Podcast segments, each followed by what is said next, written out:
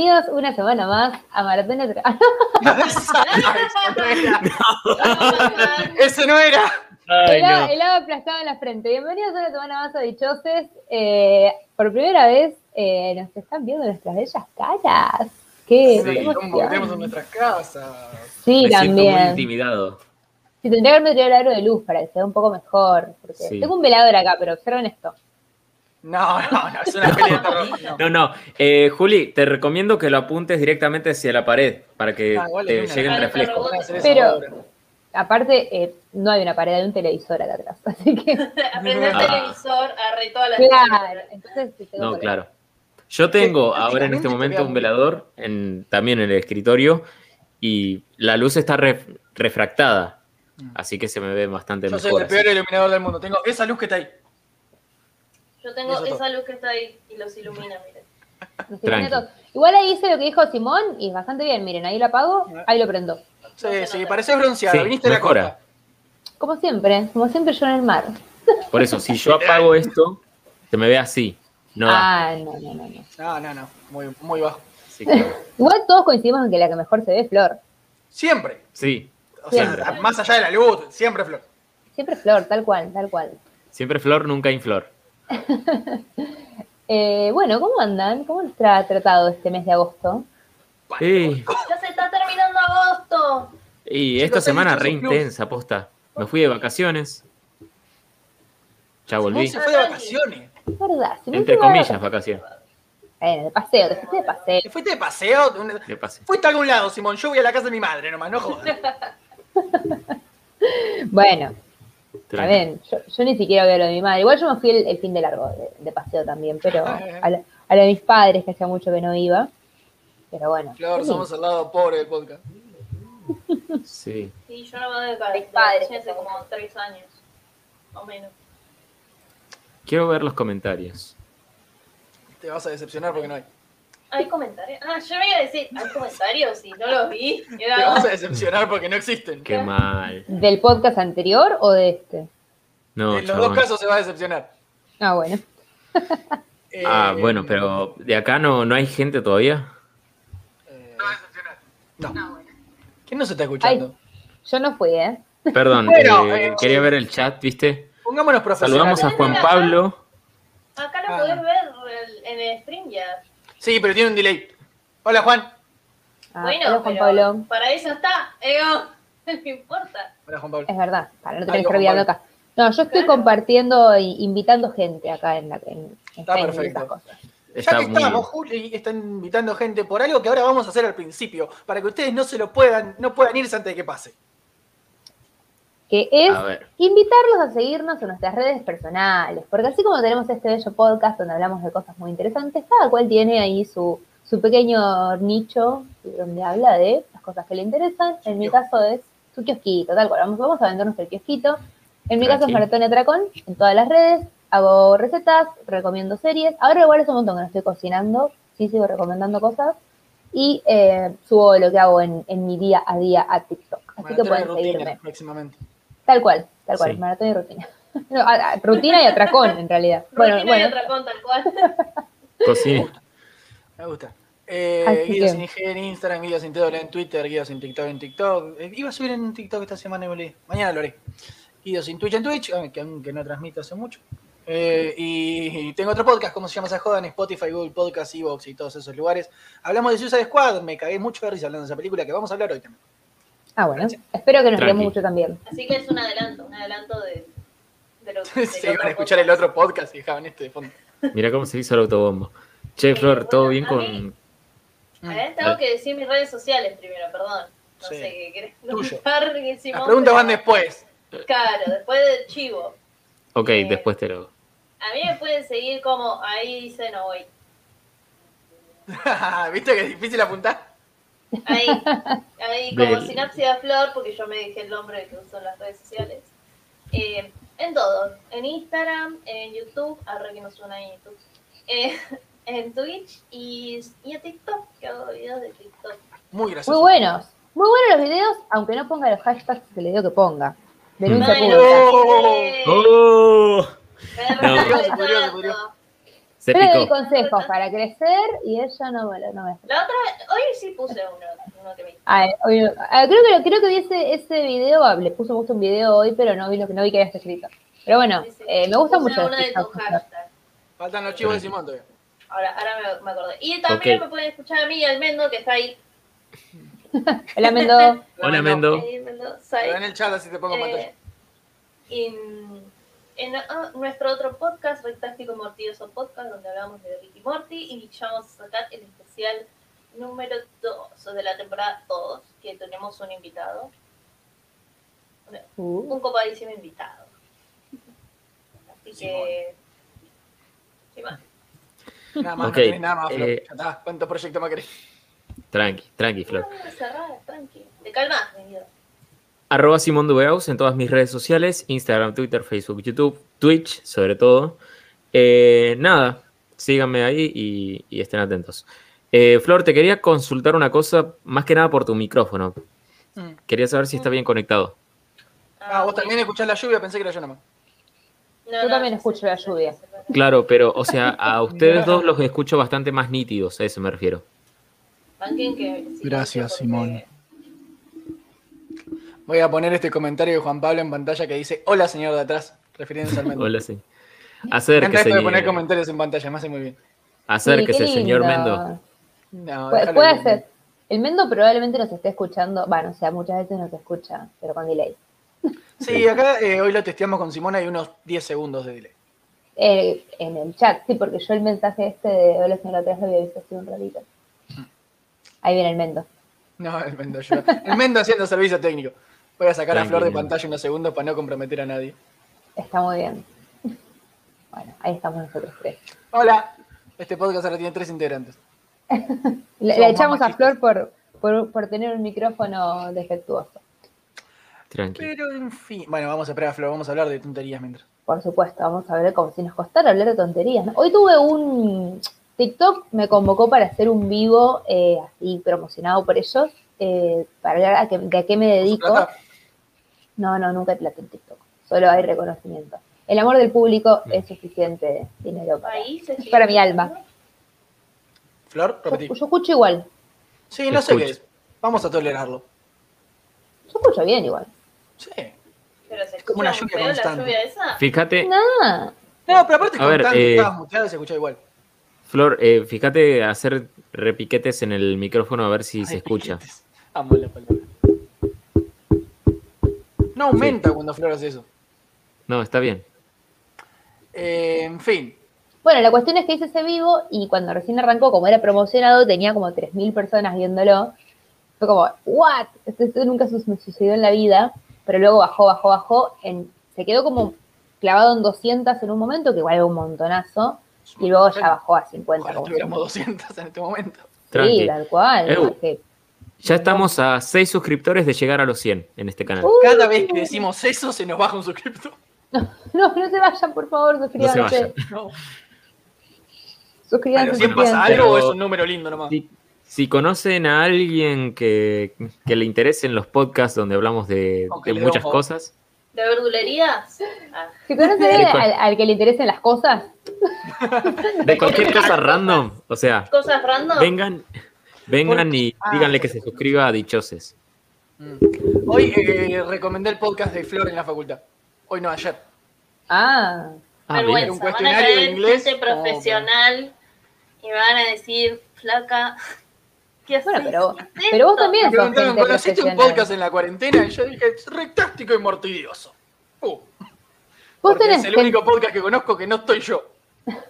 Vos también tenés, sos gente profesional, Flor, y aparte el podcast lo hace un doctor. O sea, ya está. Ya es más profesional Claro. que esto. Claro, Tenés muchas licenciaturas, Flor. claro. El Hay, doctor hay y la dos, hay dos licenciaturas y un doctorado. Claro. Eh, el, el doctor y la doctoranda.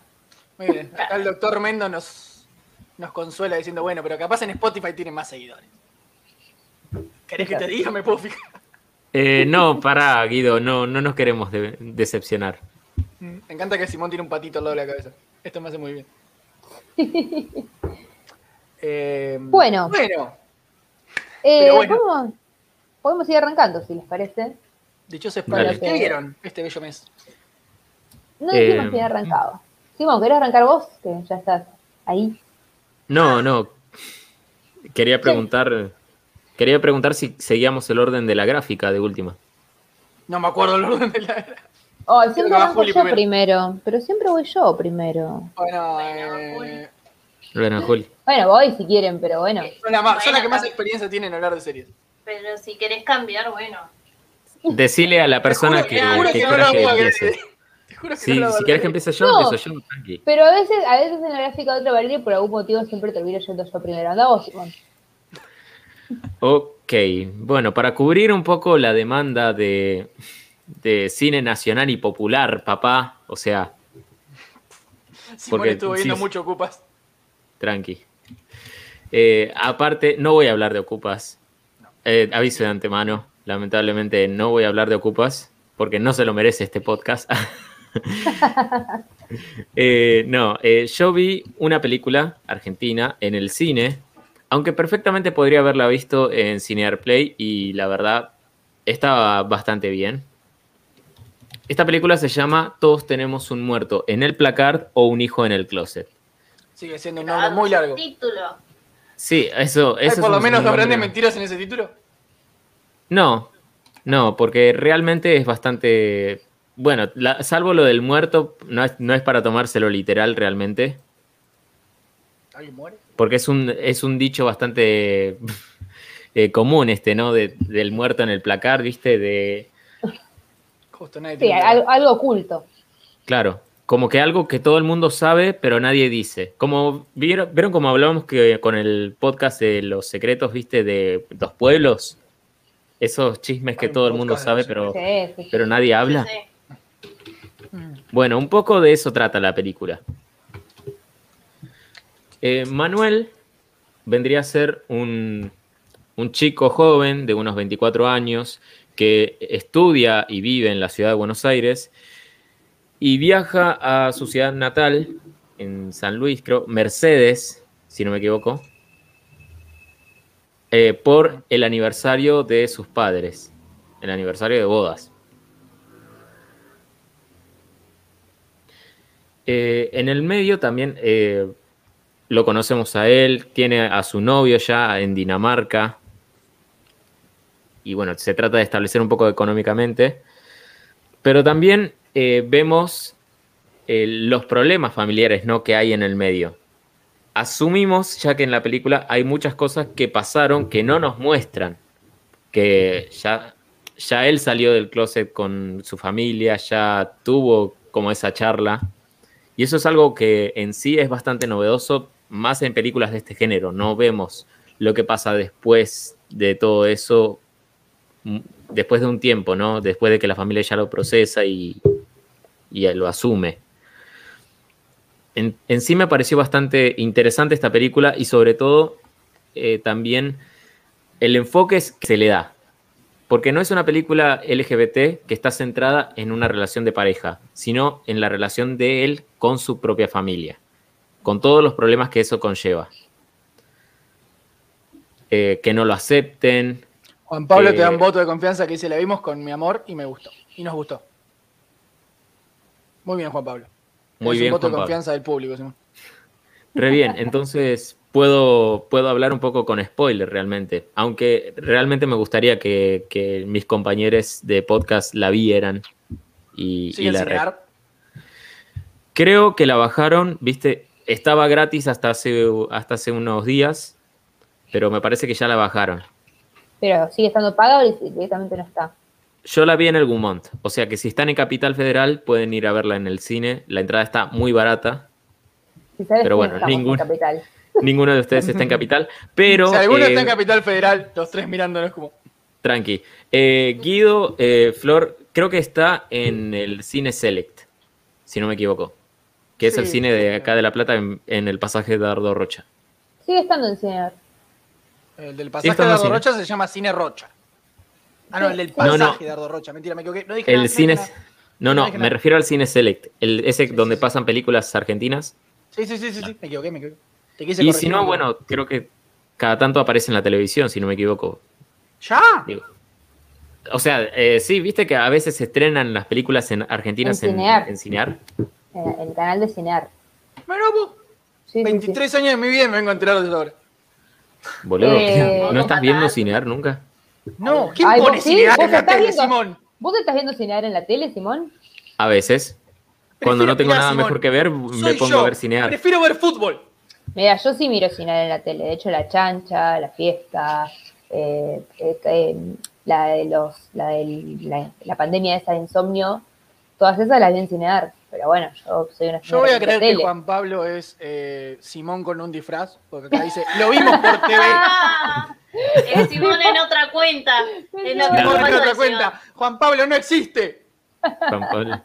No, por favor. Eh, bueno, pero sigue estando Pero- en Cinear. Acá me acabo de fijar, así que yo la voy a ver por ahí. Sí. Bueno. Bueno. y esta película también aborda mucho ¿no? la relación con la familia. Y hay particularmente varios secretos dentro de esta familia, cosas que, que todo el mundo sabe, pero nadie quiere admitir. Y entre ellas, además de, además de todo esto, está eh, un secreto que guardan, le guardan al hermano, que es esto de que va a ser padre y ellos, y ellos quieren que el hermano eh, no se entere, porque saben que podría correr, poner en riesgo su carrera. O sea, le No importan entiendo, más... No entendí. No, que el hermano es un tenista exitoso, la está pegando como en Europa, en- creo que en España, si no me equivoco, y nada, o sea, hacen todo lo posible para levantar como la imagen del pueblo a, a costa del hermano. Como que la fa- es el orgullo de la familia, eh, no hay casi otro tema de conversación entre los padres que no sea sobre el hermano. Por eso no Y tengo ya como- Ajá. ya que, o sea, de hecho, lo- tanto el protagonista, que es el hermano mayor, como los otros dos hermanos menores se sienten como, guau, qué insoportables, ¿no? Con, Tan de pueblo tener cuatro pibes. Claro. Eh, la relación que tiene el protagonista Manuel con su hermana es eh, impresionante, de hecho se, se siente como esa química de hermanos que hay, como esa cercanía, donde ella le cuenta prácticamente todo porque básicamente no tiene el mismo nivel de apertura como el que, con el que tiene con su hermano. Sí se Mm. atreve a hablar de, de sexo, se atreve a hablar de muchas cosas más. Y, y también, o sea, vemos cómo es el hermano en sí.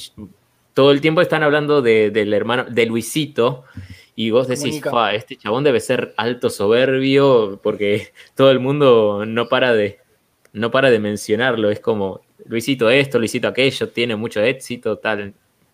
Y, cuando lo ves, después te das cuenta de que no, que, que es como, o sea, el tipo, dentro de todo, bastante humilde y como que no le, no le pinta mucho el caretaje. O sea, está Bueno, bien. bueno. No, y lo que, lo que sí es cierto que el personaje, el protagonista, también está muy bien construido porque aunque la historia está tratada desde su punto de vista, también nos damos cuenta de los defectos que tiene el personaje. Es, es bastante también caprichoso, también es egoísta y también eh, tiene muchos, ¿cómo se dice?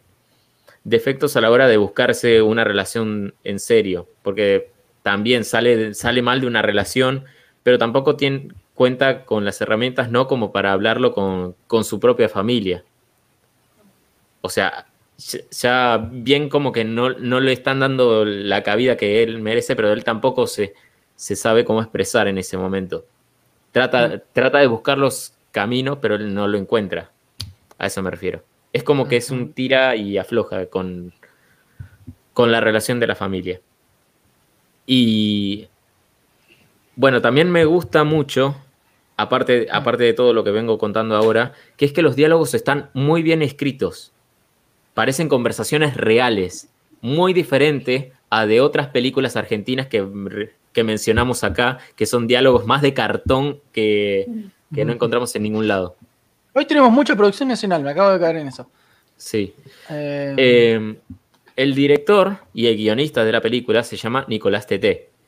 Y yo lo conozco, y yo lo conozco principalmente por sus transmisiones en Twitch, en un canal que, que hace, creo que.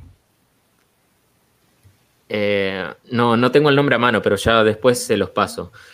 Eh, pero Nicolás Tete había hecho muchas otras películas y series en Argentina, principalmente creo que en la UN3 TV hizo una que se llama Sofía, otra que se llama Los Tremendos para Flow, y también estuvo en eh, un par de películas argentinas, que entre ellas Onyx, que a mí me gustó, debo decirlo. La mitad de las No, cosas no. que está diciendo Simón se me ocurre una referencia estúpida para decir. Tranqui. La vida sin brillos, también una película documental. Últimas vacaciones en familia, que es como su ópera prima, una película ¿Por independiente. qué me suena? ¿La vi? Y, eh, eh, y bueno, esta última que se estrenó hace poco. Del protagonista de esta película, Facundo Gamandé, que lo vemos en la miniatura. eh, yo la verdad que vi muy poco de él, realmente. Vi cosas y no me gustó mucho lo que vi. Creo que no tiene una carrera muy... Empezó en Violeta, Simón. Sí. Empezó en Violeta su carrera. Y empezó como. pará, no estoy pensando el nada personaje que hacía. Empezó como el tercer mejor amigo de Violeta. Así empieza Sí. una carrera. Ah, ni o el mejor amigo varón. Tipo, tipo por ahí. Claro, ella tenía las. Él era, era el grupito, dos amiguitas mujeres y él. Ahí metido. Exacto. Guido revelando que vio Violeta. Bueno, y Otra vez. creo que Seguro no también te tiene otro- dejaban. No, lo vi en secreto. Obvio. Escondidas. Bueno, ah, también creo que hizo un par de, creo que hizo otra serie más con Disney, hizo esta serie de mierda esta llamada Millennials, que es como un buen día Ah, hecha sí. serie. Millennials. ¿Por qué Claro, todo lo el malo lo comparan con un buen de- día? O sea, no, no tiene nada que ver con un buen día, Millennial. Hizo una novela con Telefe, Por Amarte Así. Por amor. Ah, Hizo una película muy mala llamada Bruno Botoneta, que la verdad me arrepiento completamente de haber visto siquiera solamente la publicidad, porque si ya la publicidad me, me dio No, botonita. Me dio una embolia, no, no quiero imaginarme lo que me puede llegar a dar si veo la película completa. Me dio una embolia. Y bueno. Eh, eh, eh, Estás dando muchos pies, Simón. sí, la verdad que sí. Eh, así que bueno, esta película yo de- creo que debo decir es su mejor trabajo, no lo vamos a negar, es su mejor trabajo hasta ahora, por lejos. Pero no habías Bueno, dicho ¿qué que más? no sé qué, no me acuerdo qué era su ópera prima. Bueno, ópera prima no es mejor trabajo. ¿A qué mierda No. significa No, ópera aparte hablaba del director él. No hablaba de- Hablaba del director, Ah, cierto, ahora estás hablando del coso, me perdí. Tenés razón. claro. No te Está no le está dando bola, estás Estoy No, no, pensando no. chiste, la cosa. Sí, sí, estás pensando a ver qué chiste tirar cada- por cada palabra que dice Simón. Sí, Está tirando eh, demasiadas, perdón. No, sí, y yo siento que este, este tipo, el director, sabe lo que está haciendo. Y por eso, por eso se nota mucho el empeño en que le puso esta película. Porque la verdad, eh, está tan bien hecha en la forma de. En la forma de los diálogos, en la construcción de algunas escenas. Porque realmente vos sentís placer cuando lo ves a él cocinando, al protagonista me refiero, a Manuel. Eh, aun- aunque sea bastante simple lo que hace, es como te, te da mucha, una sensación de comodidad, te diría. Como Es una película para. Es una película para ver eh, tranqui, viste, más en un sábado por la tarde. No es una, Mm. no es una película que yo eh, pienso que podría llegar a ver en el cine. Realmente preferiría verla en ¿La la, viste en el televisión. cine? La vi en el cine, sí. Pero hubiera preferido verlo en la tele. Televisión. Hubiera preferido Eso no es una buena televisión. review igual. No, Ah, no, pero. sí, ¿eh? Porque por el, por el sentido de que la película ya de por sí es como. está en ese tono tranqui. No es una película. Claro, es Hay una películas película que son para, para Mate y Jovineta. Claro. Acá arriba con unas frazaditas. Claro. Con unos eh, Y no es larga, dura Sí. una hora cuarenta. O sea, Sí. Ay, es muy película de- el 13 en el domingo. No, el Es 13 muy no, porque el Es 13 lo es muy facho. No, película de cinear. Para una mí hora eso. 40. Para mí que durar. Y más cine argentino. Sí. y más cine argentino. Sí, yo pienso que cuando duran más, chicle. ¿Qué dura? ¿Qué hay mucho más largo? Oh, bueno, no sé. Hay otras más largas. Pero Porque yo Mm. todos los ¿Cómo? recuerdos que tengo de cine argentino es una hora y media, una, una hora cuarenta. O sea, no se me ocurre nada. Ah, pero debe haber, o sea, yo tengo idea, bueno, capaz que eran cortas, pero eran chiclosas, entonces las recuerdo. Si Y el saben. secreto de sus ojos, no sé si dura una hora cuarenta. Claro. No, debe durar un poco más. Claro. Ganó un Oscar. No, digo, si saben de alguna película que dure más de dos horas en Argentina, que lo pongan en los comentarios. O más de una hora cuarenta. O más de una hora cuarenta. Qué específico. Eh, claro. El, secreto de sus ojos dura dos horas nueve. Es un montón. Ah, sí. Era larguísima. Seguro Bueno, que. pero No Y para tiene media hora que le sobra, seguro. No. No, seguro no. que Relatos Salvajes dura más, No, pero no, no. son pequeñas historias. No, no, dura dos No le horas dos. sobra, no le sobra tiempo al secreto de sus ojos. No coincido, ¿no? No. No le falta tampoco. No, está bien. Y lo que pasa Está- es que. está perfecta la duración que tiene que. Sí. Así que bueno, eh, esta película la verdad que me gustó, debo decirlo. La construcción del personaje principal está muy bien hecha, la de su familia también, porque acompaña y va teniendo como un desarrollo a lo largo de la película. Y vos decís, en algún punto el padre en una- en una discusión con él le dice, yo lo que quiero es que vos seas feliz, porque no te estoy viendo feliz. Y es como, o sea... y eso me la- dijeron la semana pasada. Claro, Recuerdos de Vietnam. recuerdos de Vietnam. Y son Perdón, charlas era que muy son bueno para dejarlo pasar. Y es como dice Juan, eh, Juan Pablo, o sea, son charlas naturales, cosas que, que uno dice de verdad. Gracias, Juan Pablo. Entonces, vos- Voy a volver. En- No Entonces, tan eh, un rato. Entonces no es excusa básicamente decir eh, esto de, de que por, por ser orientado a los jóvenes no pueden ser reales las conversaciones que tienen ahí. Palazo para el, esta, esta película de mierda que vimos el año pasado. Yo adolescente. Yo adolescente. Ah, yo sí. Tardé, que- tardé igual, tardé en agarrarlo. A mí no me pareció tan de mierda yo adolescente. Ya discutimos esto, hay un podcast, No, vayan a bueno. escuchar. Hay un podcast entero. A Hay un. Dichoses Plus, no me acuerdo cuál. En las gráficas va a estar el dibujito de yo. Claro, va a estar- me acuerdo que está Simon sentado en la terraza, que lo cual te anuncia algo que va a terminar muy mal. Seguimos. Bueno, Claro. No, eh, de Facundo Cabandé lo único que vi ahora recientemente que, que viene haciendo es la, la miniserie esta, la novela que va a estrenar la segunda parte, Perla Negra ¿Historia? Ah, 2.0. Ah. uh, uh. Es lo Ay, último que vi de él. Así Prefiero que... Juanma, saludemos a Juanma. Sí, sí, hola sí. Juanma. Hola La Juanma. Prefiero que ver nada. Millennials, con eso Bueno. te digo todo. Eh, véansela, está, está buena. No sé si está en Cinear Play. Sí, Pero está, bueno. te acabo de decir. Pero la No, No me oyen. a ver, me refiero a no sé si está gratis para verla. Eh, Ya acabo de ver la que está. No acaba de. Claro. Ah, ok. Juan Pablo dice Igual- algo que es una gran verdad. Ahora voy a tener que escuchar el de yo adolescente. Y sí, Vas a tener que hacerlo. Nos peleamos. igual nos nos agarramos peleamos los en todos pelos. los Dichoses Plus. Es verdad, Claro, es verdad. Pero bueno, con, con esta no nos podemos pelear porque nadie la vio. Entonces solo nos queda creerle a Simón y creerte a vos también, Juan Pablo. Porque y a Yo le creo a Simón y a Juan Pablo. Aunque Bueno. creo que Juan Pablo es una cuenta fantasma de Simón, pero le Da igual. creo. No tengo A pruebas, ver. pero tampoco dudo. O capaz que cuando dijo que la vio con su amor, se refería a que la vio con Simón. Eh, Entonces por eso opinan lo mismo. No. No, a ver. Esta película yo la vi con alguien, pero no es Juan Pablo. ¡Apa! ¡Oh! ¡Me engañan a Juan Pablo, Juan Pablo! ¡Te engañan!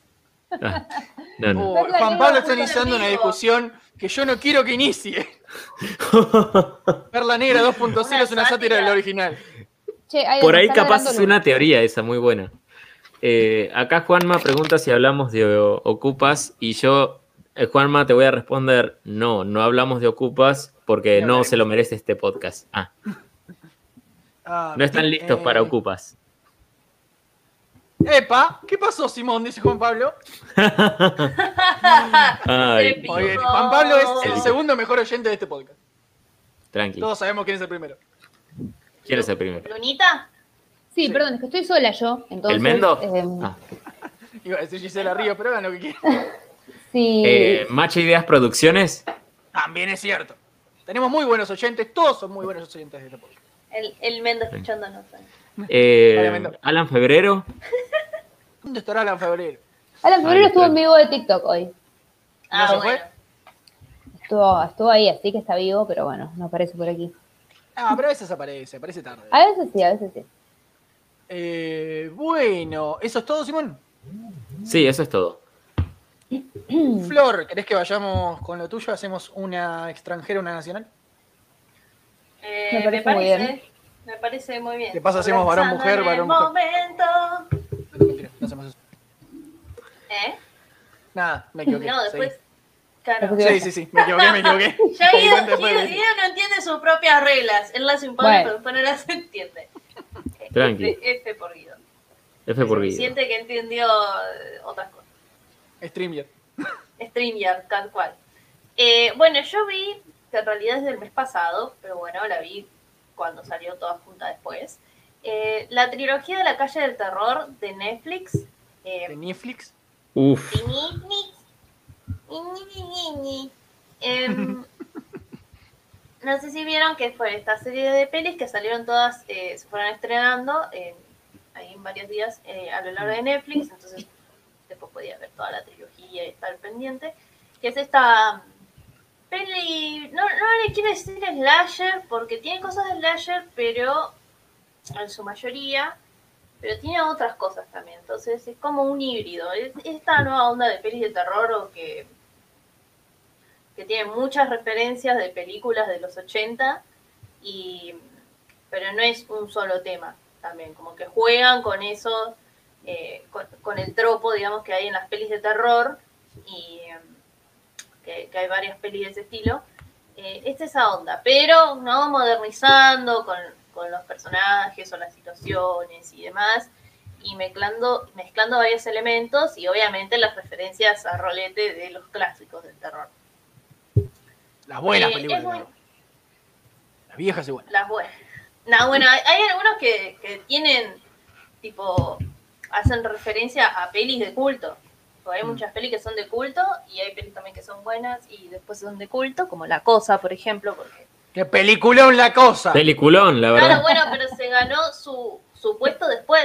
Cuando salió, era para la crítica era malísimo y era jugar solo con el gore y eh, malísimo, una cagada, qué sé yo, y Por eso siempre Pero digo que ahora hay que es escuchar a como la crítica. gran película, gran director, gran concepto, gran todo. Tipo, como que ganaron su lugar después. Como pasó muchas, pel- muchas Hmm. películas de muchos, de muchos directores Eh, así de. Creo que la filmografía de Kubrick es así. Sí, también.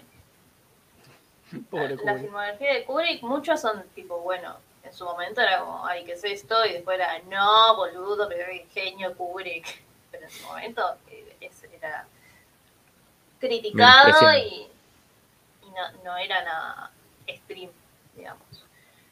Pero bueno, volviendo a, estas pelis de terror, que es una trilogía que es eh, básicamente La calle del terror, parte 1, 2 y 3, eh, que es 1994, 1978 y 1666. O sea, van cada vez más atrás en el tiempo, que eso me gustó mucho. Está muy O sea bueno. que por- en ninguna de esas películas yo había nacido. Y Simón tampoco. Claro, Mm. ni ver. No, yo nunca fui planeado. Primero, nunca fue planeado. Primero que nada, nunca fui planeado. ¿Quién fue planeado? Ah, Los Yo de pedí nacer. Tercero. Era el TikTok de tener un hijo es lo más egoísta del mundo, Flor. Eh, Bueno, la trilogía. la trilogía del terror. Entonces, la primera pasa en 1994, la segunda en 1978 y la tercera en 1666. Que en realidad no es que pasan, sino que hay la mayor parte de la peli eh, pasa así, pero en realidad es como que te va contando para atrás para después entender qué carancho está lo que está pasando. Eh, eh, está muy bueno eh, ese formato. Acá el, el Mendo tira un comentario en el chat. Aguante, Aguante, Juancito, Juancito Carpintero. Carpintero. John Carpenter. Juancito Carpintero. ¡Mendo! Vos no lo entendiste. Ah, sí. Ah, Alguien sáqueme de esta situación incómoda.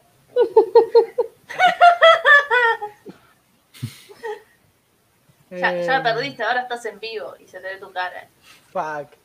Eh, tengo una duda. ¿No tendría entonces más sentido ver de la última a la primera? No porque te spoileas. Ah, ok. no Claro. dije nada. Pierde toda la gracia, pierde toda la gracia. Algún Porque- boludo la debe haber pensado igual. No debo haber sido el único. Sí, pero Va. tipo, no tiene gracia porque en la, ul- en la última, en la 13, en 1666, es cuando explican todo lo que pasa en realidad, que es lo, o- o- porque vas a, 1900 a 1666, ves lo que pasó y ahí entendés cómo funciona lo, todo lo que pasó a lo largo de los otros años. O sea, como que Ok. El orden en realidad es, es ese, porque pues, ves a un grupo de protagonistas, eh, a nuestra protagonista, que son es una chica, Mm. eh, es Nina, creo que se llama, no me acuerdo. A nadie Quiero decir algo con respecto a, a eso de ver las cosas, ver la última, la primera en, orden en orden diferente. importa. Mm. Eh, yo estaba viendo anoche un capítulo de, de Hermanos y Detectives Seriazo, y la Argentina. página, gran serie argentina, sí, Eh, y los capítulos en Telefe están subidos en cualquier orden. O sea, me refiero a que el capítulo 1 está dividido en tres partes, ¿viste? Y la tercera parte la ponen como la primera parte. Y la primera parte como la tercera. O sea, está mal el título desde el vamos. Entonces, eh, yo llegué viendo la, prim- la primera parte en el título y era la tercera. Y después seguí Me y pasó, reví me la pasó. primera. Y es como, chabón, eh, esto es más esto es más confuso. Realmente pensé, ¿estoy viendo la saga de Star Wars o qué onda? Estoy viendo ¿Por qué Dark. Estoy viendo Dark. No, Eh, bueno. no, no tan ¿Is this así. Dark? ¿Is A ver, pero, pero lo, que, lo que sí entiendo, o sea, igual viéndolo de esa forma me di cuenta de que capaz estaba mejor, viste, viéndolo en, en, el, en ese orden, viste, como para tener esa perspectiva. Pero bueno, en algún momento ya daré mi propia reseña de, no en este medio, obviamente, de Hermanos y Detectives. Y capaz tanto, si quieren una reseña, en mi otro podcast hay un podcast entero sobre hermanos y detectives. Vayan a escucharlo. Así que, dale. Bueno, Eh, no, sí, no, entonces, Flor. Así igual esto pasó. es claro porque dice parte 1, parte 2 y parte 3. Sí. Sí. Pero, Si no, si sí, no dijera eso, cualquier boludo como yo eh, diría empiezo por la que tiene el año más viejo. Claro. Claro, no, y en realidad lo que pasa es que las, las otras dos, las otras dos tienen flashback eh, de, o un flashback, o alguien contando, narrando lo que pasó en 1984, por ejemplo. Entonces la peli va a empezar con, eh, pues son continuas, no es que son aisladas, es toda una historia continua.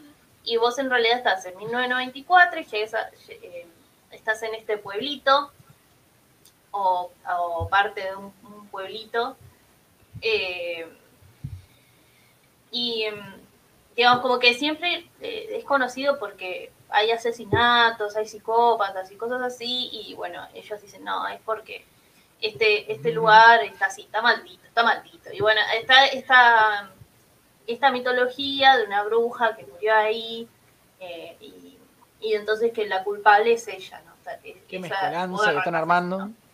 Claro.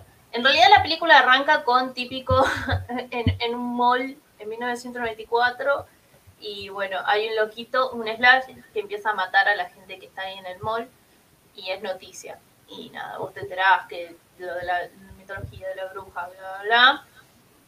Muchos dicen, no, fue la bruja, es la maldición de la bruja. Y bueno, y así vas. Entonces ves hasta nuestra protagonista, que es Dina, que es, eh, que em, es lesbiana y está con y, y- era como esta salía con otra chica y que se pelean y qué sé yo bueno en el medio se meten unos asesinos tipo Jason literal es tipo Jason tipo es un chabón Con un jardinero y una máscara de juguete. Sí. no con o sea ¿No? no, así pero son así todos los personajes como que hay un asesino serial y tienen como un aspecto muy particular con- como Jason o como cualquiera Como Mike. Myers o como el. Pero la película, Flor, es, ¿tiene como un tono de parodia o es una película de terror seria? digo? O sea, no no son de terror Ah. son, son de terror O sea, Juli no la vería.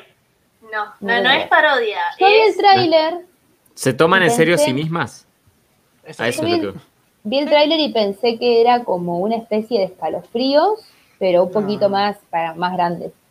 Como que me pareció que Como el término medio entre terror y escalofrío. claro, como no, que hay una y me peli pareció así, esto. ¿eh? Hay, hay una peli así que es medio tipo que son varios cuentos de terror. No, no por los cuentos, miedo, sino por el tipo de terror, digamos, por el tipo de por cómo están No. filmadas las escenas, eso quiero decir. No, son re sangrientas, re terribles, hay muerte, tipo. Ah, Claro. eso es una que no sabía. Capaz, Hay Capaz, destrucción de eh, cabeza, ma- machetazos, puñalada. Tranqui, 120. Todo, Bueno, igual en la purga ojos, hay todo eh, eso y a mí la purga no me dio miedo, por ejemplo. Pero la Claro, purga, no, la no, purga. Pero no es de mi- Claro, lo que pasa es que no es de miedo, es de slasher, no sé cómo decirte. Es de Ah, terror, es- es- pero de es- slasher. claro, pero, pero no, es ter- no es terror de jumpscares y, y, y cosas que después te, no te van a dejar dormir, No. es terror de tripas. No, es terror de Terror de tripas. de asesino serial que los persigue a todos y nos mata y Es terror de sangre Jason. y sesos Ahí y cosas. A estas películas no me dan tanto miedo igual.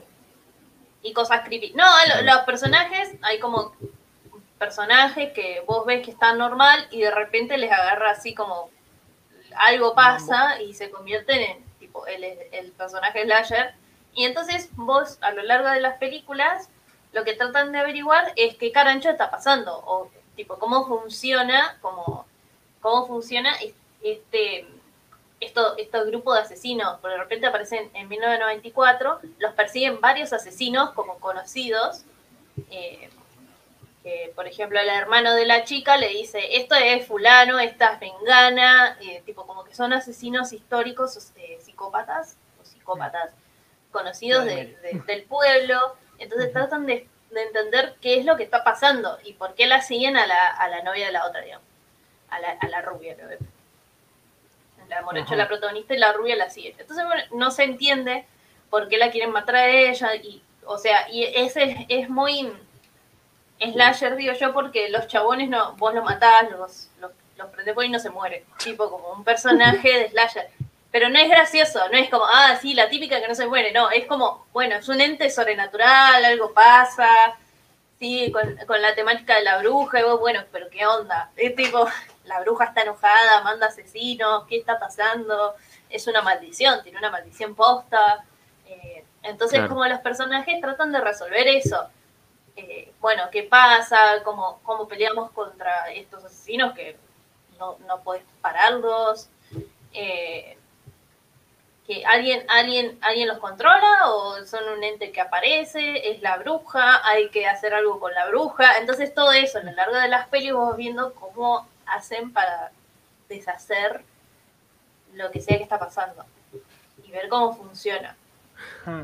Pero, tipo, bueno, se mueren, sangre, tripas, Sí. cosas horribles, todo. Desmembramiento. Claro, Em, vos en 1994 pasan por esas cosas y después eh, en 1984 en realidad es como empieza la peli siguiendo lo- a donde te dejó en 1994 y es porque van a consultarle a alguien, tipo le van a preguntar a alguien, che, ¿qué pasó eh, cuando vos viviste esto en 1984? Y ella les cuenta, la, la la sobreviviente, digamos, les cuenta y en 1666 lo que hace es que hay como un flashback en donde se ve dónde se origina todo. Entonces, por eso hay que verlo en ese orden.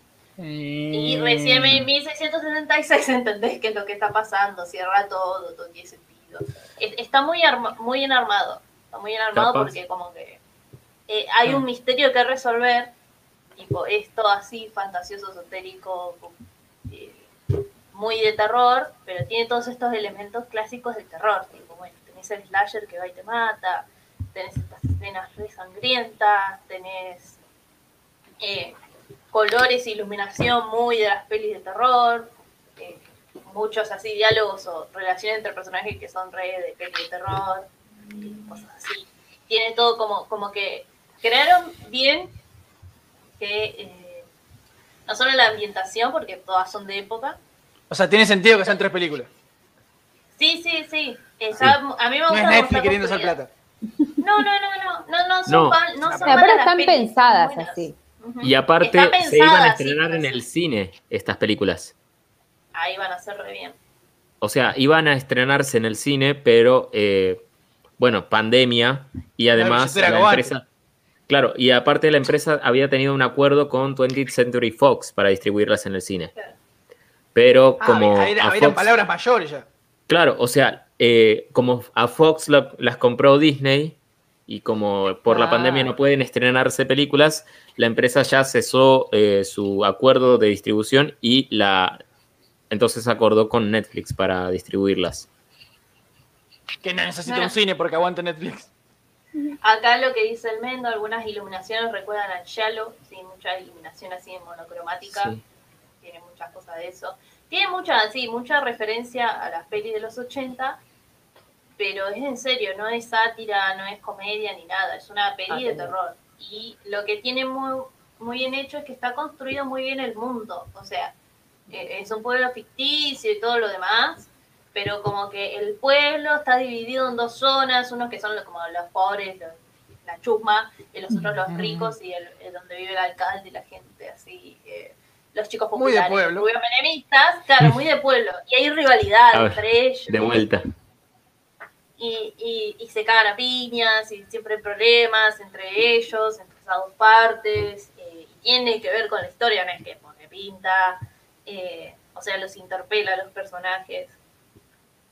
Eh, después otra cosa que hace es que, bueno, eh, la- los mismos actores hacen de varios personajes a lo largo, entonces capaz ves al mismo, al mismo actor haciendo otra cosa en las, en las otras pelis. Mm. Eh, por ejemplo, una de las amigas de, las amigas de los protagonistas en la, en la primera parte hacen un papel en, en el flashback de 1666, en la última, cosa así. Entonces como que están yendo y viniendo los actores entre las pelis. Eh, que está bueno, está interesante eso. Y, y bueno, lo que tiene muy bien desarrollado es toda la historia del pueblo, con, como que el pueblo tiene una mitología y se respeta o la menciona, o, o los personajes la Claro, usan. no hace reglas y la tercera película la tira a la basura. Claro, no, no es que queda ahí, tipo, ay, hay una bruja, alguien les contó el cuento de la bruja, no, todos saben de la bruja, todos hablan de la maldición de la bruja, eh, lo usan para cualquier cosa, tipo, ay, vos sos del lado de ese seguro, tenés pinta de bruja, tipo, cosas así, ¿entendés? Esas cosas. Eh, eh, seguro vos sos la reencarnación de la bruja, cosas así, tipo, porque son todos adolescentes, pero Claro. tiene sentido, es como, pues si no, ¿qué haces con la mitología que está ahí? Es como, ah, bueno, hay una bruja, y es como, nadie lo usa, no interpela a la ciudad, ¿viste? Decime que la bueno. mascota de la escuela de la ciudad es una bruja.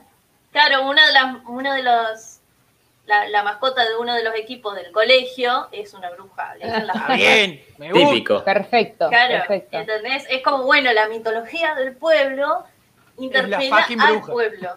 Claro, Claro. pero interpela al pueblo, vos lo ves en el pueblo, en la actitud de las personas, la relación entre los, entre los diferentes grupos, tiene un significado y eso después lo entendés al final de la peli, porque es, es así el pueblo. Todo tiene que ver con todo, tipo, no es que queda suelto y...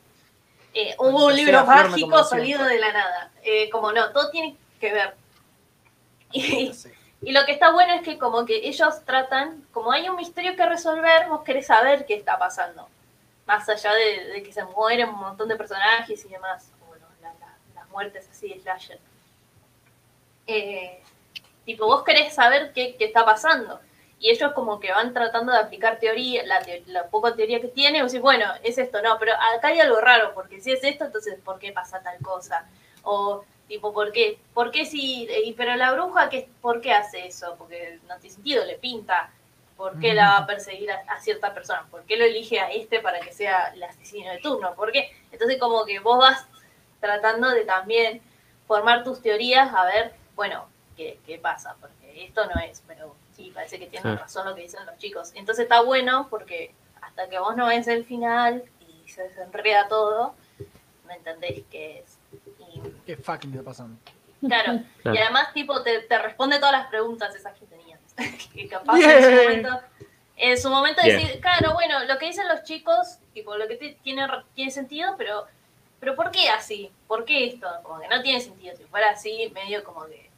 Yo en un momento dije, uh, bueno, pero si es esto, malísimo, porque entonces esto medio al azar y no tiene sentido.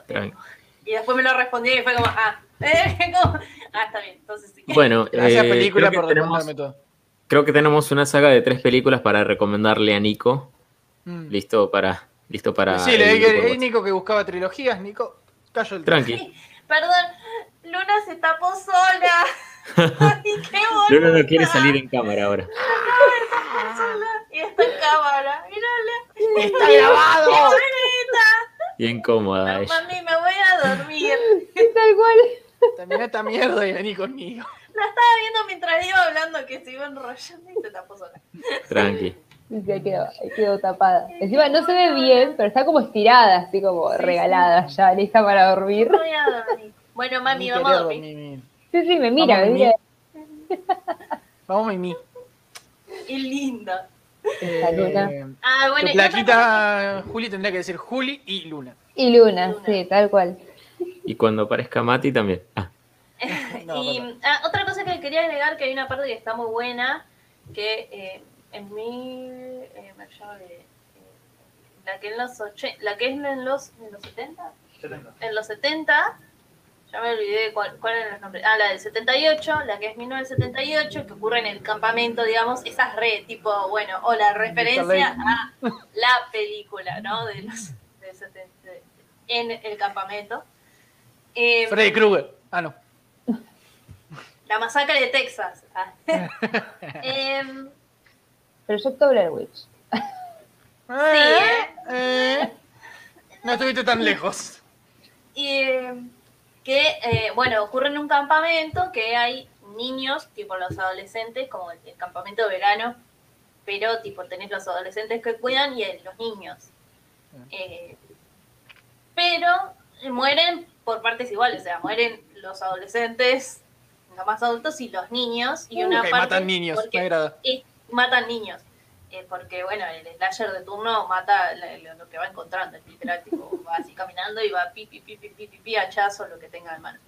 Claro. Eh, no es como Jason que, que me casualmente era un campamento mucho- que nunca había niños para matar. Claro. Lo que me gustó mucho fue que está, las tomas están hechas de tal forma que vos no ves cómo matan a ese niño. No, Está bien. Entonces, tipo, si yo voy así con un hacha, tipo, se nota que te, tipo, ah, bueno, le estoy pegando, pero tipo, este es este plano, tipo, yo te pego así, pero no le estoy, no estás viendo que le está pegando al No niño. estás viendo a un niño Se ser masacrado. Claro, se entiende Claro. que el chabón le pegó porque eso pone la cámara desde el punto de vista del niño, o bueno, desde otro plano. Eh, tiene, ay, tiene, me gustó mucho esos juegos de cámaras que, que tienen, porque no siempre era lo mismo.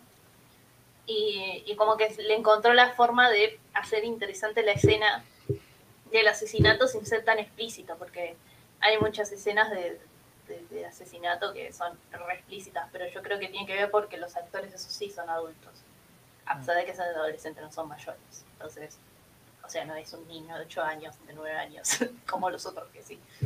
Eh, Claro. Entonces me gustó cómo ponía las cámaras o jugaba con las luces o que, que estaba todo oscuro, pero vos entendés como, ah, bueno, lo, lo mató, los asesinó. Eh, y eso me pareció interesante. Tipo, cuando lo vi dije, eh, mire, está bueno eso. Eh, fue como, está bueno que no lo muestre porque eh, está muy bien. Muy bien. Eh, pero sí, muy buenas pelis. A mí me gustaron, me entretuvieron. Son re entretenidas, posta. Te mantienen ahí. Bueno, me tratando convenciste. entender qué pasa. Tampoco es muy difícil convencerme a mí, pero me convenciste. Voy a ver, eh, porque prometo cosas que no voy a hacer. Pero Veámoslas para. Halloween. Claro, dan Halloween. impresión. No, me tipo da paja porque son tres. Ah, no. Pero no Bueno, son muy largas, ¿no? ¿Cuánto duran? Lo Me busco si parece querés, que pero- la más larga es la última, Tiene sentido. pero Por me supuesto. parece, porque esta, por ejemplo, la una tiene Claro. 107 minutos. No es nada. Una hora veinte. Eh, La 2 tiene 110 minutos, o sea, Menos todavía. y la 3 114 Una hora minutos. 20, Bueno, le fueron aumentando tipo 4 o 5 minutitos. Es eso. Claro. Sí, Claro. todas son más o menos eso. Ah, bueno, yo Una ya y me media tiene todo. Te la maratoneas un domingo el pedo. Sí. Es como una Yo serie. la fui viendo Una como serie. en los días. Es una miniserie de tres capítulos de una hora. Sí. Es una miniserie. Es una miniserie, está muy bien hecha.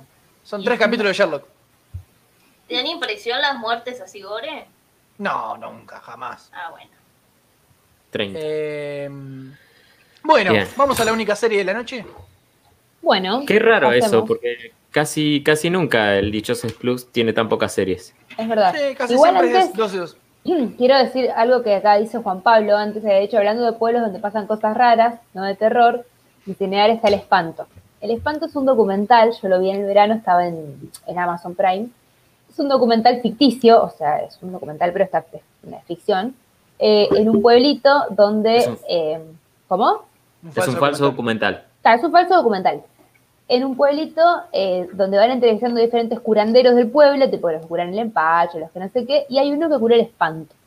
Y el espanto, como que no se sabe bien qué es el espanto, y tampoco se sabe bien qué hace este tipo para curar el espanto, pero es un pueblo ideal para el podcast anterior, el que hablamos de los pueblos, porque un pueblo bien, bien chiquito, así perdido en la nada, y obvio que está todo actuado por gente del pueblo.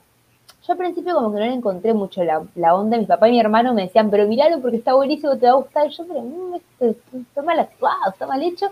Después, te- si- como que te gusta, para mí si tenés como algo a dónde remitirte, ¿no? Si te recuerda algo, está bueno.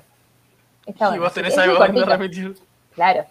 Es un corto, eh, o sea, es un, es un, no es, no es muy largo, es cortito. Así que ahí también la recomendación de Juan Pablo está, está buena. Creo que había hablado algo de eso. No sé, ¿de cuándo es el corto este?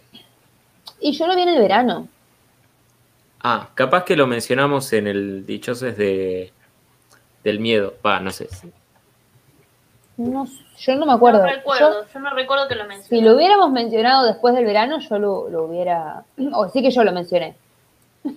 Capaz que yo lo mencioné. No me acuerdo. Yo no me acuerdo, O sea, la verdad. me su- Me suena de que ya lo habíamos hablado en algún momento. Puede ser, puede ser. Bueno, cuestión. Pero no vengo acá a hablar del espanto.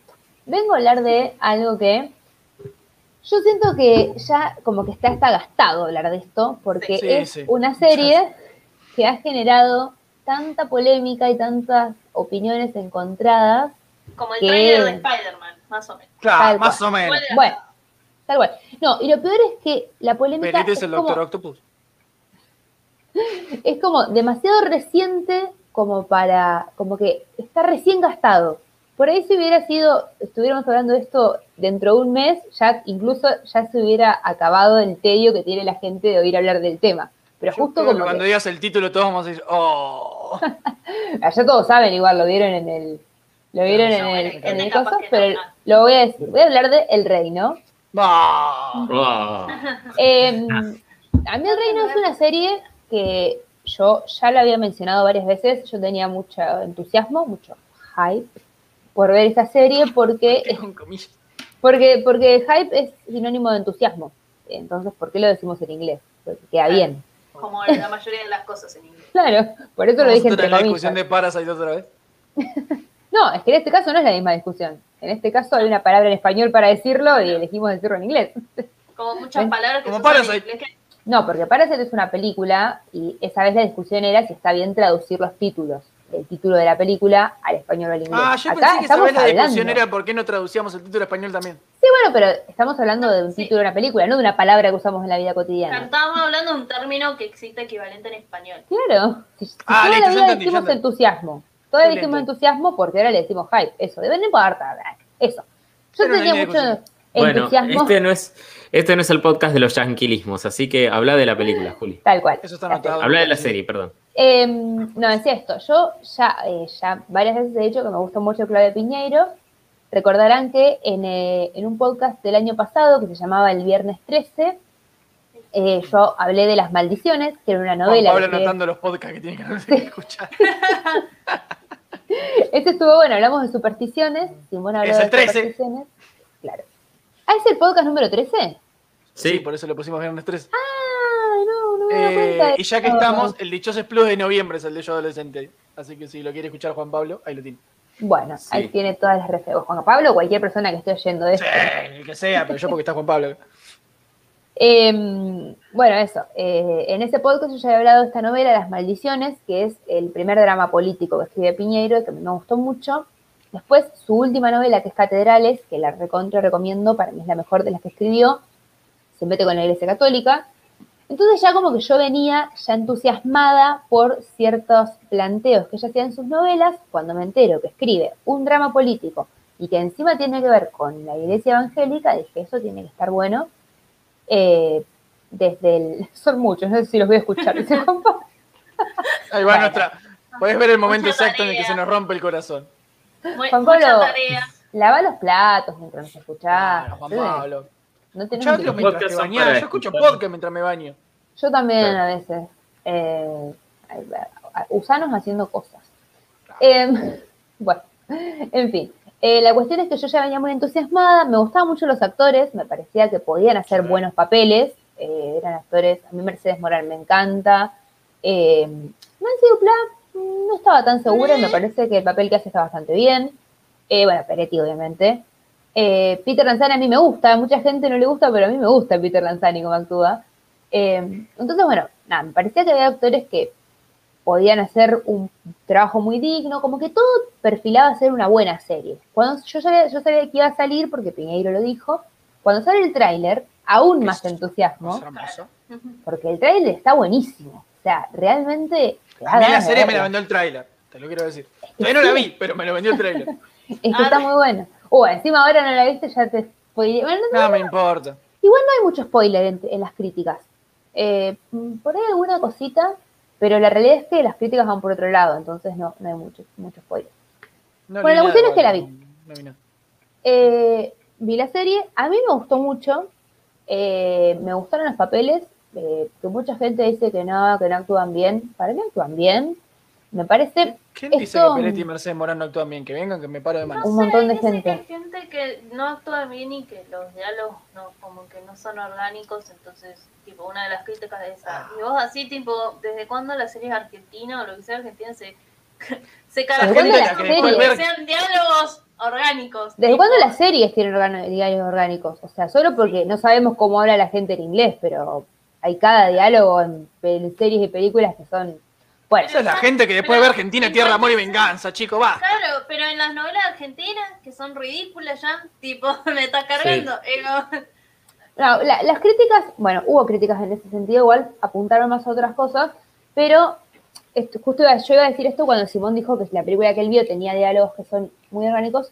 También hay una realidad que esta es una serie producida por Netflix. Entonces está pensada para hacer una serie pochoclera, para hacer una serie que venda mucho.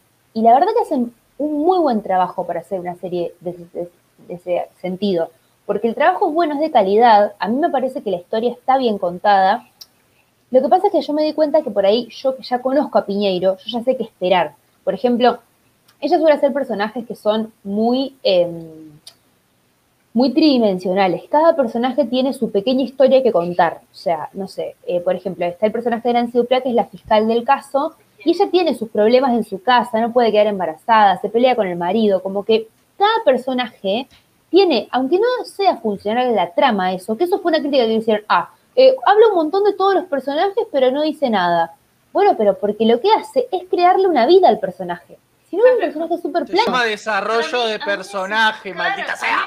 mí me, me gustó eso, porque eran como, bueno, no, no siempre se ve eso tampoco en las series así de Argentina o películas. Es como, bueno, la fiscal es la fiscal y hace cosas de fiscales, o tipo, todas las referencias, con la forma en que habla cierto personaje, es como eso, tipo, los policías hablan con cierta jerga y siempre hablan así, y es como, bueno, eso no es solo un policía. Claro. Como que son muy polarizados, muy así categorizados, tipo, bueno, el juez es el juez. Sí, muy- el todos los policía tipos, malo ¿no? es el policía malo, el policía canchero es el policía canchero, el personajista de este es este personajito. Y esta era como, bueno, por lo menos cada uno tiene un background, cada uno, nadie es como, ay, él es súper bueno. Tipo, o bueno, no, la pasó como el orto, pobre, viste, bueno. Y se, como que entendés mejor a qué va ese personaje, que es la gracia, tipo, entendés por qué esos personajes hacen tal cosa, pues si no, ¿qué, qué- Sí. qué- qué gracia tiene? Hacen eso porque Claro, sí, si no se porque pone es el aburrido. policía, es el detective, entonces como él es el que busca la verdad, lo va a hacer porque es el detective.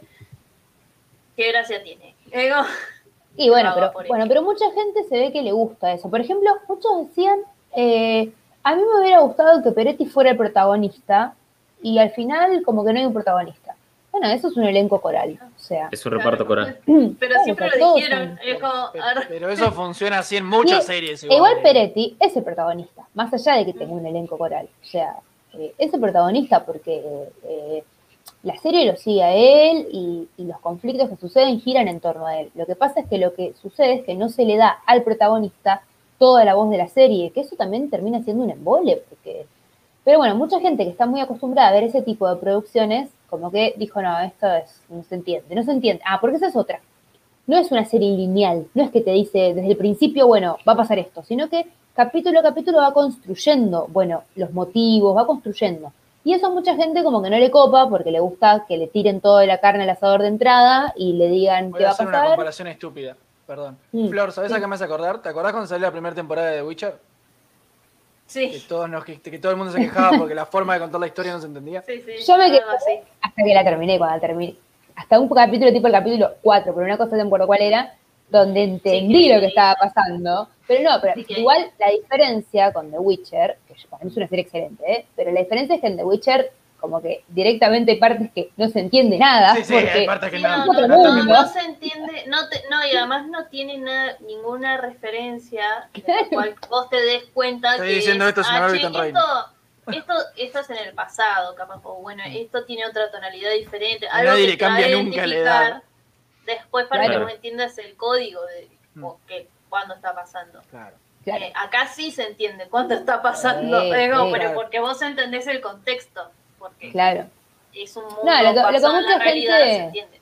Claro, eso. Lo que a mucha La gente le molestó fue como que no te dijeran de entrada, bueno, este es el malo, este es el bueno, este hizo esto. O sea, como que yo también noto que muchas veces el público de Netflix está muy acostumbrado a consumir producciones que son muy lineales. Y donde lo sacas un poco de esa línea, como que, o sea, para mí, las críticas al reino fueron en tres ejes. Por un lado, los que la critican por ser demasiado compleja o aburrida. A mí la serie no me parece aburrida, me parece que todo el tiempo pasan cosas, o sea, no hay momento en el que... No hay, por ejemplo, largas charlas así que suelen haber en las películas y series argentinas. No hay. O sea, es como Porque no hay todo pasa, pasa. No, no es porque no hay presupuesto. Y porque no saben escribir. Y porque... Sí, Ah, no, y pensé, aún no, así, pensé, que o en el, sea- pensé que en el reino no había presupuesto. No, no, no, no, en las O series sea, donde hay largas charlas en un sí. sola locación, en un plano contra plano. Claro, si hubieran charlas largas y estuvieran bien escritas al punto de que sean agradables de oír, ahí sí te las acepto. Claro, pero en, bueno, en este caso no hay eso. No hay, no hay ni charlas largas ni mal escritas. Eh, es como que pasan cosas todo el tiempo. Entonces, a mí, para mí, la crítica de que es aburrida viene primero por el lado que es un drama político y no a todo el mundo le va a gustar eso. O sea, me parece que mucha gente a la que no le interesan esas cosas. Y segundo, con que no es lineal. Entonces, por un lado están esas críticas. Por otro lado, hay una serie de críticas que no la quieren ver porque los actores son guirrealistas. Ah, esa es Ah, mi vieja. Esa es Ah, bueno. Ah, no, está Nancy Dupla, yo no la voy a ver. Sí, sí, sí, sí. Bueno, Bueno, sea, te lo perdés. Chao. Martina, ¿quién Chicos, a mí que Nancy? Duplá me cae para el orto, pero la voy a averiguar. Pero aparte, o sea, no importa, o sea, eh, más allá de cómo te caiga Hola, el actor. O sea, por ahí te cae mal Nancy Dupla, pero el resto de los actores... es que No va a ser de Nancy Duplá tampoco, sé. esa gente, esa gente después cuando vos decís no, porque tal actor, eh, productor o qué sé yo es un abusador, hay que separar la obra del artista. Porque de Claro. artista no me No. importa que separar los hombres del artista. Bueno, Tal cual. Tal cual. Quería dejarlo más claro, Flor, perdón. Eh, bueno, y por último está la tercera pata, gran pata de las críticas, que son los evangelistas. Ah, eso era esperable muchísimo. igual. Ah, bueno, eso es esperable, sí. Era Esa completamente esperable porque eh, realmente la serie ataca. A mí me daba risa porque es verdad que yo veía la serie y decía, no, es tal cual, es tal cual. Y después leyendo a algunas personas que fueron evangelistas, em, como que decían, bueno, esta- esto por ahí no es tan así, esto por ahí. O sea, la serie a grandes rasgos está bien, pero hay determinadas cosas de los cultos y eso que no se tan así. Yo me doy cuenta que es, la serie es como lo que los que estamos afuera vemos de los evangelistas cuando nos metemos un poquito. Porque yo me acuerdo que yo fui dos veces a un... Yo también y eran así. A ver, Bueno, tal cual, es que yo veía lo mismo. Yo orgullosamente que nunca pisé veía eso, lo que veía. Tranquilo. Yo tenía una yo- iglesia, yo me acuerdo, había una iglesia evangélica enfrente de la, enfrente de la casa de mis abuelos y todos los domingos cantaban, viste, rock, que eran pla- puros plagios de Pink Floyd. Sí, eso es re. Sí, sí, sí, es que bueno, que para mí también, yo siempre, para mí, yo veía la serie y decía, no es igual a lo que yo conozco. Pero bueno, después, otras personas que sí fueron de la religión y practicaron muchos años, bueno, tampoco voy a hacerle evangélico explaining a esas personas, porque No, no, Evangelismo. Me Claro. que tipo, todo bien, pero la mayoría de las iglesias evangelistas son así de culto. Yo entiendo que Sí. seguramente hay evangelistas que no son así, tipo como no hay cristianos católicos como, con la cruz así cual señora y hay otros tipos de cristianos católicos, Sí. etcétera. Eso se. Not Claro. all evangelistas. Claro, hashtag not all evangelistas. Em, Pero, o sea, pero los que son así reculto, es así posta. Sí, es como, a mí, y a mí, a mí me llamó mucho la atención porque digo, esto puede malir sal, porque, tipo, yo, como decían que era, como vos veías que había muchas cosas así, tipo, re evangelistas, digo, esto si lo hacen mal o lo actúan demasiado exagerado, va a quedar como que le. eh, Como un sketch de poner ridículo. No, claro, va a quedar ridículo y va a parecer que se están burlando de eso, ¿entendés? Y están muy así de que queda ridículo. Sí. Pero como si lo toman en serio, tipo, o sea, los actores están actuando como, bueno, yo soy una persona creyente que cree estas cosas y dice estas cosas y las dicen convencidos, ¿entendés? No lo dicen, eh, bueno, cuando dicen, eh, alabado sea Cristo, no sé qué dicen, Sí. tipo, bueno. Eh, pues esos momentos eh, como que le ponen sentimiento, no dice, ah, alabado sea Cristo, sí, sí, alabado el Señor, alabado el Señor. Si yo te lo digo así, tipo, queda mal. Claro. Pero como... Aparte, lo- bueno, La o sea, serie no me está refiero solo a, a los actores tipo Peretti o algo así, decís, bueno, ellos saben actuar, Los sino extras. la gente que, los extras, sí, los extras actúan bien también. Y se lo toman en serio. Entonces, todo eso vos decís, ay, es así, boludo. Entonces vos lo ves y tipo, es así. No, y parece, tipo, si vos lo explicás, claro, pero si vos lo explicaras, dirías, esto es re ridículo. Pero cuando lo ves y que lo hacen bien, decís, sí, es eso que estás viendo, es así. No, por ejemplo, hay una parte que es como medio un exorcismo. No, no, yo no voy a decir mucho más que eso, pero por ahí para alguien que no conoce eh, parece re exagerado y re ridículo. Pero yo una vez vi algo muy parecido. Eh, era el día que hacía mucho calor y las puertas de- del templo en la marca estaban abiertas y con mi ex me estábamos espiando. Posta que vimos algo muy parecido. O sea, que no podíamos, nos dio miedo lo que estábamos viendo. Sí, y era sí, muy parecido a lo que se veía ahí. Entonces, realmente digo, eh, por ahí parece exagerado, pero sus cultos son exagerados. Capaz no todos, pero al menos lo que yo conozco, y también lo que ves en la tele de la, eh, ¿cómo se llaman estos? Los de la Iglesia Universal que te dan a las sufrir. 12 de la de noche. sufrir. Claro, Para bueno, sufrir. la Iglesia No, Universal, eh, que, que es, perdón, cachito, la Iglesia Universal que es brasilera, eh, también tiene un edificio enorme acá en Argentina, acá en Bahía tiene un edificio enorme. Entonces, se hacen los, muchos evangélicos practicantes decían, no, eso que muestran en realidad es la iglesia eh, brasilera, no somos nosotros. Bueno, sí, no sos vos con tu iglesia, Sí. pero es una rama muy cercana. O sea, es como que los salesianos digan, no, esos son los, no sé, los franciscanos. Bueno, son lo mismo. Sí, sí. O sea, bien. mierda. Además como tipo, Claro. pero chabón, como, tipo, Tranqui. porque hay cosas tipo que uno sabe de la iglesia evangelista tipo que hacen plata. Y vos, bueno, amigo, pero es una realidad, aceptalo, decilo, bueno, sí, Sí. es pasa y, Y es terrible. Y, y, y- pero es verdad, es como, y es verdad que las iglesias son así de lujosas, y son así de gigantes, y así de decoradas, y ponen coso de mármol, eh, tipo, son así, no es que, no es un galpón, es como, no es un No, galpón abandonado. Para eso andaba a ver a un cura de barrio. Claro. Y es como, pero la, la serie también te muestra las dos cosas, tipo, bueno, eh, esta gente que tiene todo este culto y plata y que qué sé yo, y la otra parte que es de la misma iglesia, que no sé, bueno, se cuida, se cuida a chicos de, de barrios Mm. carenciados, hace, sí, el trabajo social que tiene la iglesia que es súper grande. social. Claro. Eh, Pero las dos cosas muestran como Claro. bueno, esto es parte de lo mismo, pero depende de la gente que estaba metida, que es lo que, eso es verdad, tipo, depende de la gente que, porque es evidente que, por ejemplo, los personajes tipo de Mercedes Morán y de Peretti, obviamente buscan poder y control, es como, se nota, es de que quieren poder, control, plata, lo que sea. tal cual. Eh, y lo- no sé, el personaje de Peter Lanzani y otros es como, bueno, ellos se preocupan por los chicos carenciados, van y trabajan y tratan de hacer. Pero como dentro de cualquier establecimiento, sacá iglesia si querés. Funciona así la vida. No sé quién no entiende eso. Sí, tal cual. Claro. Y aparte también tenemos en cuenta de que la serie no es un documental, primero. No, No, Por ende, sería no tiene que Si ser. fuera un documental, sería, peor para la O sea- iglesia evangelista. Es como una representación ficticia, no tiene que ser exacta. No, aparte también es algo hipotético, porque la realidad es que la iglesia evangélica en Argentina todavía no tiene tanto poder político. O sea, todavía, es muy, todavía, claro, todavía. Puede Eso es pasar lo que porque quiere que creas. pasó. Ah, no, no, la, realidad es esa, o sea, en las próximas elecciones a presidente, muy poco probable que un candidato a vicepresidente lleve tanta ¿Cuándo son las próximas elecciones a presidente? en dos años. Em, No, pero no creo que. No, no, es muy difícil. Pero Sí. eh, digo, está este planteando, podcast. está planteando una, po- una- un, una- un lugar político eh, hipotético. Y en ese lugar político hipotético, evidentemente, la iglesia evangélica es probable que reaccione así. Hoy no existe ese lugar político hipotético, por ende, no está representando nada que exista en realidad. Pero bueno, evidentemente a las iglesias evangélicas sí les picó el culo porque salieron recalientes a bardear. Dijeron, ahora tenemos que cambiar el plan de dos años, va a ser a seis, maldita sea. Tenemos Claro. que esperar ¿Cuándo una elección más. serie? ¿Cuántas temporadas va a tener?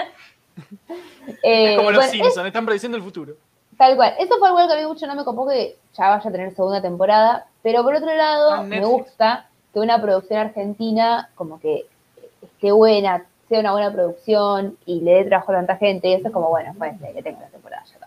Tiene, tiene muy buena fotografía también. Hay escenas que tie- son Sí.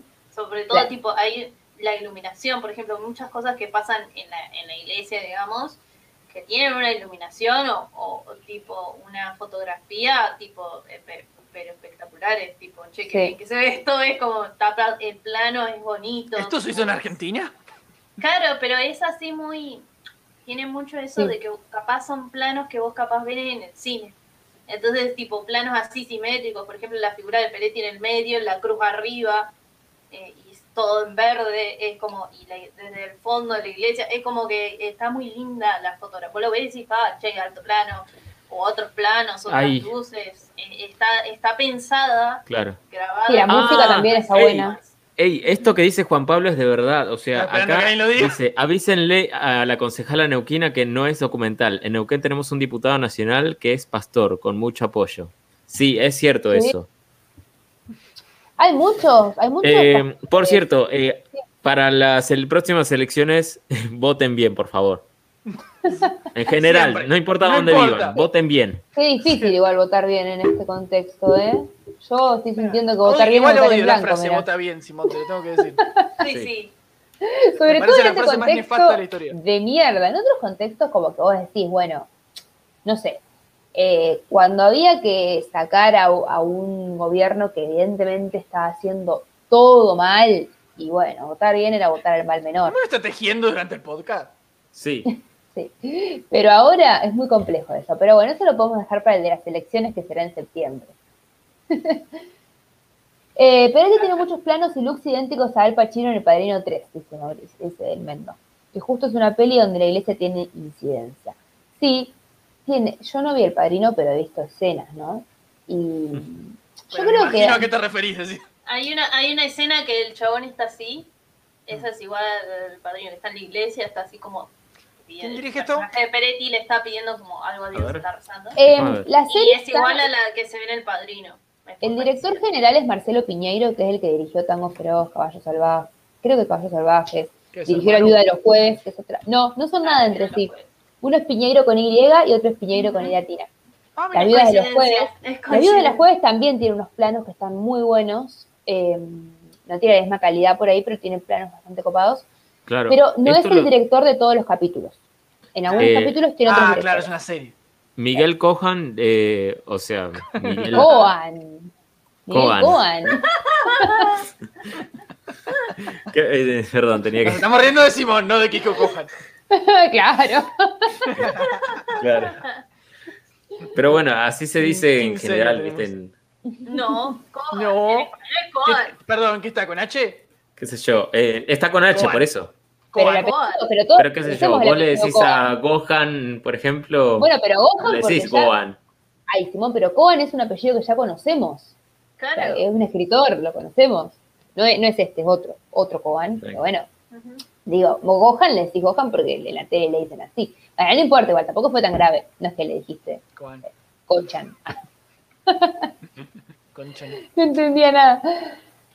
Eh, pero eh, pero em, no, no todos eh, los capítulos están dirigidos por diferentes eh, directores. Yo vi que creo que este Miguel Coan dirige tres capítulos nada más. ¿Qué sorrocho? Bueno, pero se nota que tiene muy buena Sí, producción. tiene, una, sí. iluminación y eso. Se nota que Netflix puso la papota. Sí, bueno, yo me acuerdo que el año pasado Netflix había anunciado que iba, que había traído como, no sé, una Mucho cifra muy grande, como que tenía 23 millones de dólares. No- Bueno, no sé si era así, esa cifra tan grande, pero era una cifra muy grande para producir producciones nacionales. Me acuerdo que Sí. se, que se Piola. habló mucho, sí. Sí, eh, bueno, se ve que están haciendo los resultados. También va a salir eh, dentro de poco una película basada en un libro de Samantha, en un cuento de Samantha Schweblin. Era una novela, es una novela, eh, que se llama mm, Distancia de Rescate, que la novela está espectacular. Si quieren leerla antes de que salga la peli, la peli sale en septiembre. Eh, pueden, Ah, eh, wow. Sí, o en octubre, en septiembre o en octubre. Pueden leerla. eh, la peli es eh, protagonizada por Dolores Fonsi y una española, creo que es la chica, o chilena, no me acuerdo. Eh, de repente si está la escuchando como mucha más lluvia que antes. ¿Ustedes también Sí, no sé. Yo estoy igual. Sí, es- yo escucho lluvia. No, yo, pero capaz que soy yo, no pasa nada. Ahí no se No, escucha. Flor. ¿Soy yo? Yo no escucho. Sí. Miren, si yo no lo escucho, la gente no lo escucha, así que está muy bien. Eh, perfecto. La historia Eh. terminó, da para una continuación. Lo voy a contar yo que no la vi. Tiene segunda temporada, así que da para una continuación. Sí, Sí, igual además si terminara ahí, o sea, si terminara ahí, si de repente dijeran, bueno, cancelamos todo, como que mm, termina abierto el final, pero bueno, vos ya interpretás lo que puede pasar. O sea, vos, como que, digamos que deja muchos cabos abiertos, pero a la vez te da la sensación de, bueno, al final, lo, Sí, quedó La- así, digamos. Se resolvió Claro. como. Perfectamente puede seguir. resuelto. Sí, es que va a seguir. es que va a seguir, digo, pero perfectamente si Sí. cierra ahí. No es Porque que la te quede también- una incógnita que resolver. Claro.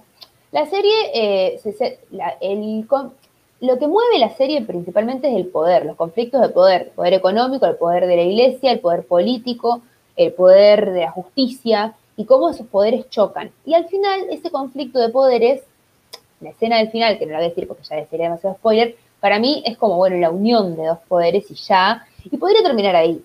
No va a terminar ahí porque quedan cabos sueltos, pero bueno, si terminara ahí tampoco es que nadie diría, ay, no, no sé cómo se va a resolver esto. Claro. Bueno. No, bueno, el misterio que presenta la, la serie misma, que es, bueno, ¿por qué asesinan al presidente? ¿Qué, qué pasó? ¿Qué, ¿Qué hay detrás de esto? ¿Qué sé yo? ¿Qué es lo que realmente pasó? ¿Qué es lo que en realidad tiene que resolver? Eso se resuelve. Después, tipo, Claro. bueno, si el otro, no sé, hace algo o no, no importa tanto. Y también, tipo, los conflictos de los personajes también, tipo, se entiende de dónde vienen y- o a qué quieren llegar y si, tipo, para ese problema se les resuelve o no. Pero, tipo, bueno, si no te enterás después, no sé, si tal personaje o no logró algo personal, tam- no es tampoco para tanto, porque no es que lo necesitas saber porque no sabes qué le pasó. Hmm. No, resuelve el problema que planteé al principio. Entonces, listo. si, si termina ahí, está bien. Zip zap, terminé. Así se cancela la temporada, niño. Se puede seguir, Tal sí, cual. pero bueno, va a tener que presentar otro problema en la segunda temporada. Sí, no, igual, igual, más o menos, porque mm, se resuelve porque se da el asesinato, pero queda abierto. eh, no quiero spoilear porque afortunadamente la serie tuvo tantas críticas por La, la, tantos la, la, otros la, la, lados. la, la. No, no. Digo, Que todo el mundo la cosas- vio. A ver, quedan cosas abiertas que no es Mm. necesariamente que en la segunda temporada tienen que presentar nuevos problemas, como en Sky Rojo, por ejemplo, por dar un ejemplo así de algo muy berreta, eh, donde, bueno, si sacan problemas de la galera, ¿no? Acá quedan problemas abiertos que pueden seguir resolviendo en una segunda temporada. Pero si no estuviera, no, no sería tan grave. Otra cosa que me acordé, que es muy importante, que vi muchas, ay, vino Mati, está haciendo ruido, que hay muchas comparaciones con House of Cards. Y a mí me da Ay, sí. risa, me da risa porque dicen, no, porque House of Cards es más realista, qué sé yo. ¿Qué sabés cómo funciona el sistema político en Estados Unidos? O sea, no tenés ni idea. Perdón, señor, fui diputado en Yanquilandia. Pero también se, la, la gracia es que tipo se van por las ramas en House of Cards. Sí. Como en, en House of Cards se van por las ramas también. Tipo, y como bueno, el chabón tiene poder bueno, tipo asesina, secuestra, hace un montón de cosas, tipo, es re heavy, pero eso no puede todos ser a Mati. No, y aparte, mm, y aparte, yo siento que mucha gente critica las producciones nacionales porque no son realistas, dicen, pero en realidad nada es realista, porque si vos mostrás tal cual cómo son las cosas, Me Eh, aburro. claro, No, y sería una ficcionalizar. no una ficción. tal cual, pero las producciones estadounidenses tampoco son, o sea, son realistas, pero están ficcionalizadas, ¿no? La política no funciona como la ves, la justicia no funciona como la... Esos juicios que vos ves en, los, en las películas de Estados Unidos no son así en verdad. Entonces, como que yo siento que mucha gente critica las producciones nacionales porque dice que no son eh, realistas, pero en realidad lo que pasa es que lo que tenemos acá lo conocemos y podemos hacer esa comparación con lo que pasa en la vida y lo que pasa en la ficción. En cambio, las producciones estadounidenses o de otros países no podemos hacer esa comparación. Entonces, por ahí los actores son de madera y no nos damos cuenta, porque como no sabemos bien cómo hablan, no nos damos tanto cuenta. Acá donde uno es muy, habla muy mal o algo, ya enseguida te das cuenta que el actor actúa mal. Pero como yo siento que se mide como con una vara súper alta las producciones nacionales que no se tiene con las producciones eh, estadounidenses. A mí House of Cards me encantó, ¿eh? No es que, no es que esté diciendo que es una serie mala. Estamos diciendo que es una comparación estúpida, nada más. Claro, tal cual. Eh, está evitando el silencio radial, que ahora no tengo que evitar porque la gente puede ver porque hay silencio radial. Claro, no, es que acá hay un caos, porque ¿qué pasó? Mati me trajo un pastel, Espera un cachito. Mati me trajo un pastel, Muy lindo. entonces lo dejé acá arriba y Luna quiere alcanzar el pastel. Eh, Claro. Y ahora Mati quiere decirme algo, así que voy a mutearme. Decirle si- que se puede sí. ver y está en vivo ahora. Si ya le dije, ya le dije, ya sabes, ya Si no sabes. te saco de pantalla, avísame. Nada, Pero no en vivo y se ve Tranqui. también. Sí, sí, ya sabes. Claro, Está paradito acá al lado, está, está paradito acá al lado fuera de plano. No, ya sabía igual. Eh, bueno, querés- saltamos bueno, a lo mío muy y buena. te- Si quieren, vean la serie para cerrar de Juli.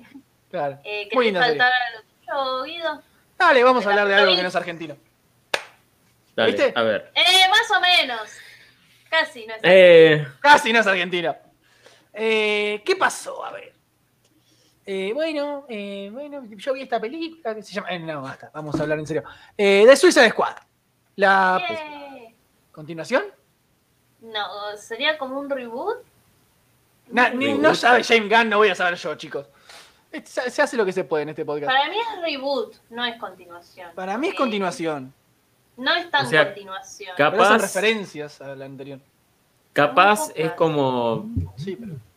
es como una secuela indirecta, ¿viste? Que es como Claro, vamos a marcar si querés eso. que sea una secuela es una secuela, pero si no es no. una secuela reboot. Tipo, vamos a hacerlo bien esta vez. Porque Claro. la otra Eh, fue de estaba prueba. viendo el eh, Honest Trailer, que no voy a hacerle un chivo a nadie porque todo el mundo conoce esta página de mierda. Sí, Y el título final que le ponen es Suiza de Squad. Esta vez lo hicimos bien. Les pedimos perdón por lo anterior. Tal cual es eso. Es Eh, funciona así. Eh, bueno, de Suiza de Squad. James Gunn eh, lo rajaron de Marvel por unos chistes que hizo en Twitter bastante homofóbicos, ahí por dos mil y pico. Pero lo volvieron a contratar igual. La, la famosa. Y, pero son olvidaron. 2000 no sé qué. Era, eran retweets viejísimos. ¿Cuál pasa a la mayoría? Que, ah, en 2012 hiciste un chiste homofóbico. Seguro es homofóbico. En 2012 todos hacíamos chistes homofóbicos en Twitter, Claro, chicos. chabón, ¿vos dónde estabas en 2012? Yo no te vi empezando la peleando por los secundaria. Claro, pero además, pero la gente comenta eso, es como, yo no te vi protegiendo a la gente LGBT más, ni el feminismo, ni nada, o sea, anda a cagar. Eh, así Te cae claro, James Gunn, andate a lavar el culo. Sí. Eh, bueno, Bueno, en el y- tiempo en que y- Marvel rajó a James Gunn, lo agarró DC y le dijo, ¿qué querés dirigir?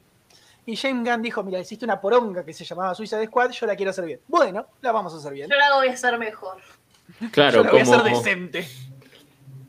como vieron que, que- que les pegó bastante bien rehacer películas, DC dijo, vamos a rehacer esta que, que nos salió Esto mal es lo que va, también. hijo. Esto es lo que sí, va. sí. Pero ¿qué pasó? Fue bastante bien, la película es genial. Eh, ¿Vieron que los fans son una mierda? Siempre. Siempre son los fans, son una mierda. Bueno, están boicoteando la película porque quieren el corte del director de la película anterior. Oh, Oye, otra vez. Ah, qué bueno. pesado. Bueno. ¿Cuántas veces van a pedir el no sé qué cat? Tipo, yo con Snyder lo entiendo. Ayer. Pero la única excepción es como. Igual no funcionó tampoco, no importa. Sí, O sea, Snyder no es buen director el en Snyder, general. El, el Snyder Cut salió. Sí, sí, sí, sí. Me refería a otra cosa, pero, no me voy a pelear con esto. vez. Eh, bueno, No pasó digo eso, pero la película está buena. pedido De los fans y que tenía sentido. Tranqui. Sí, Era un pedido con sentido porque el chabón Sí, no pudo sí. terminar la película. Pero acá no tiene sentido. No, no, para ¿Qué nada. querés ver allá el Leto haciendo de Joker otra vez? ¿Por- ¿Para qué? ¿Para qué? ¿Por qué? ¿Con qué justificación ficcional? Ay, No, y qué- aparte- por qué. Eh, la trama de la película no es la misma, ¿o sí? ¿No? O sea, Bueno. por- ¿Qué, pero, No, no es la, la tra- la trama anterior era esto de la bruja. y qué Sí, la bailarina de comparsa de cosas. Sí, sí. Eh, En Eh, esta no está todo eso, sí. No, no, no, no. en esta película pasa esto.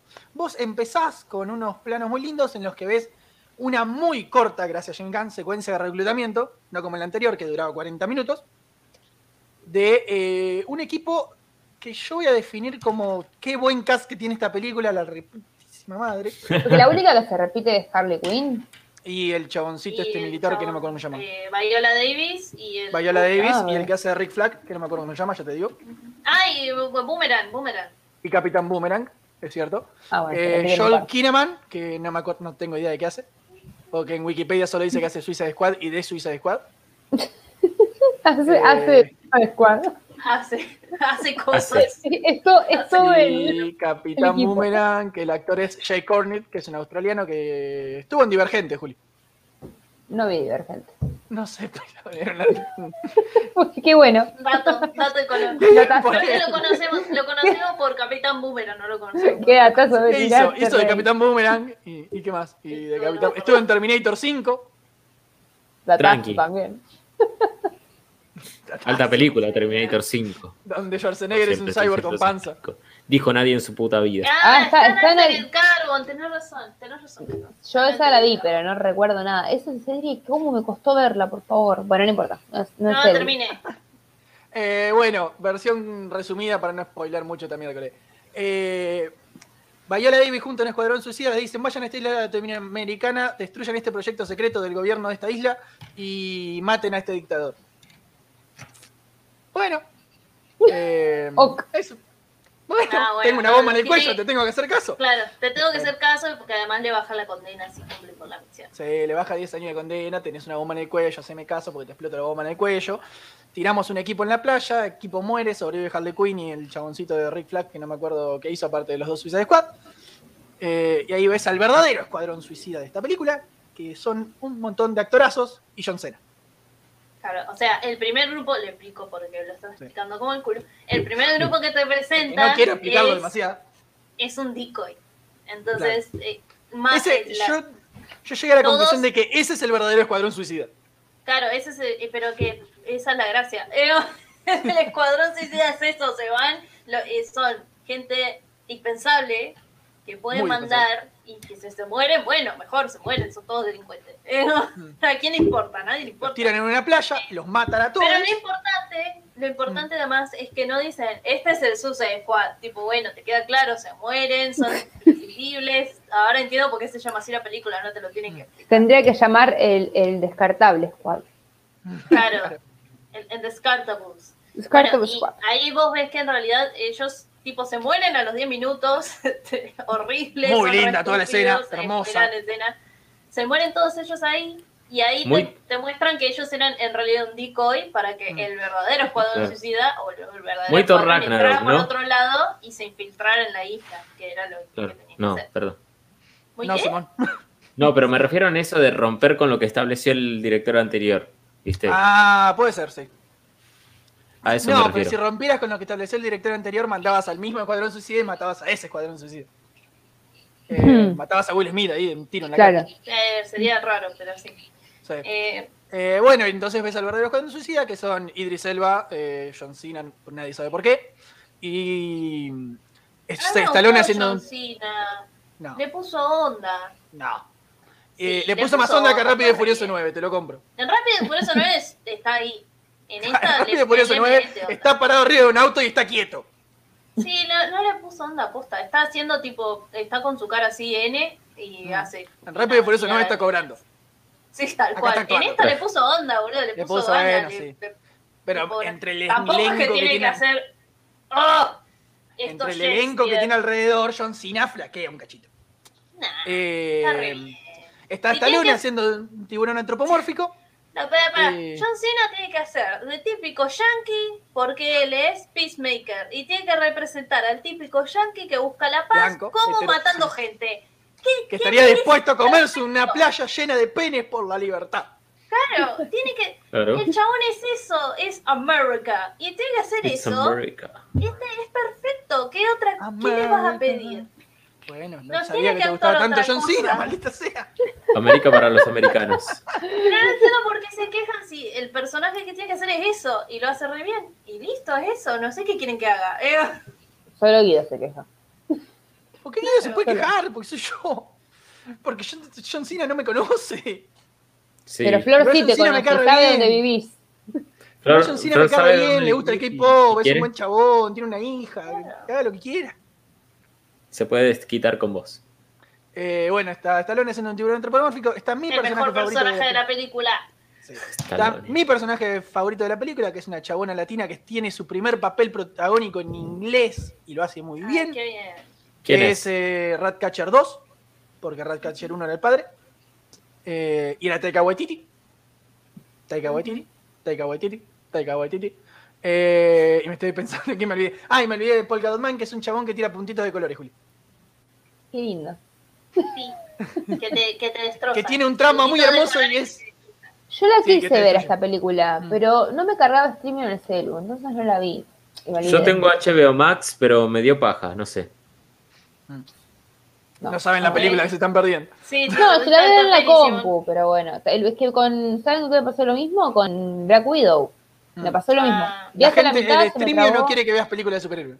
No, vos sabés que streamio en el celu, ¿eh? con las películas, le cuesta un montón cuando son muy nuevas. Se ve que tienen mucha gente mirándolas y medio que explotan. La compu se ven bien, pero en el celu no se puede flashear.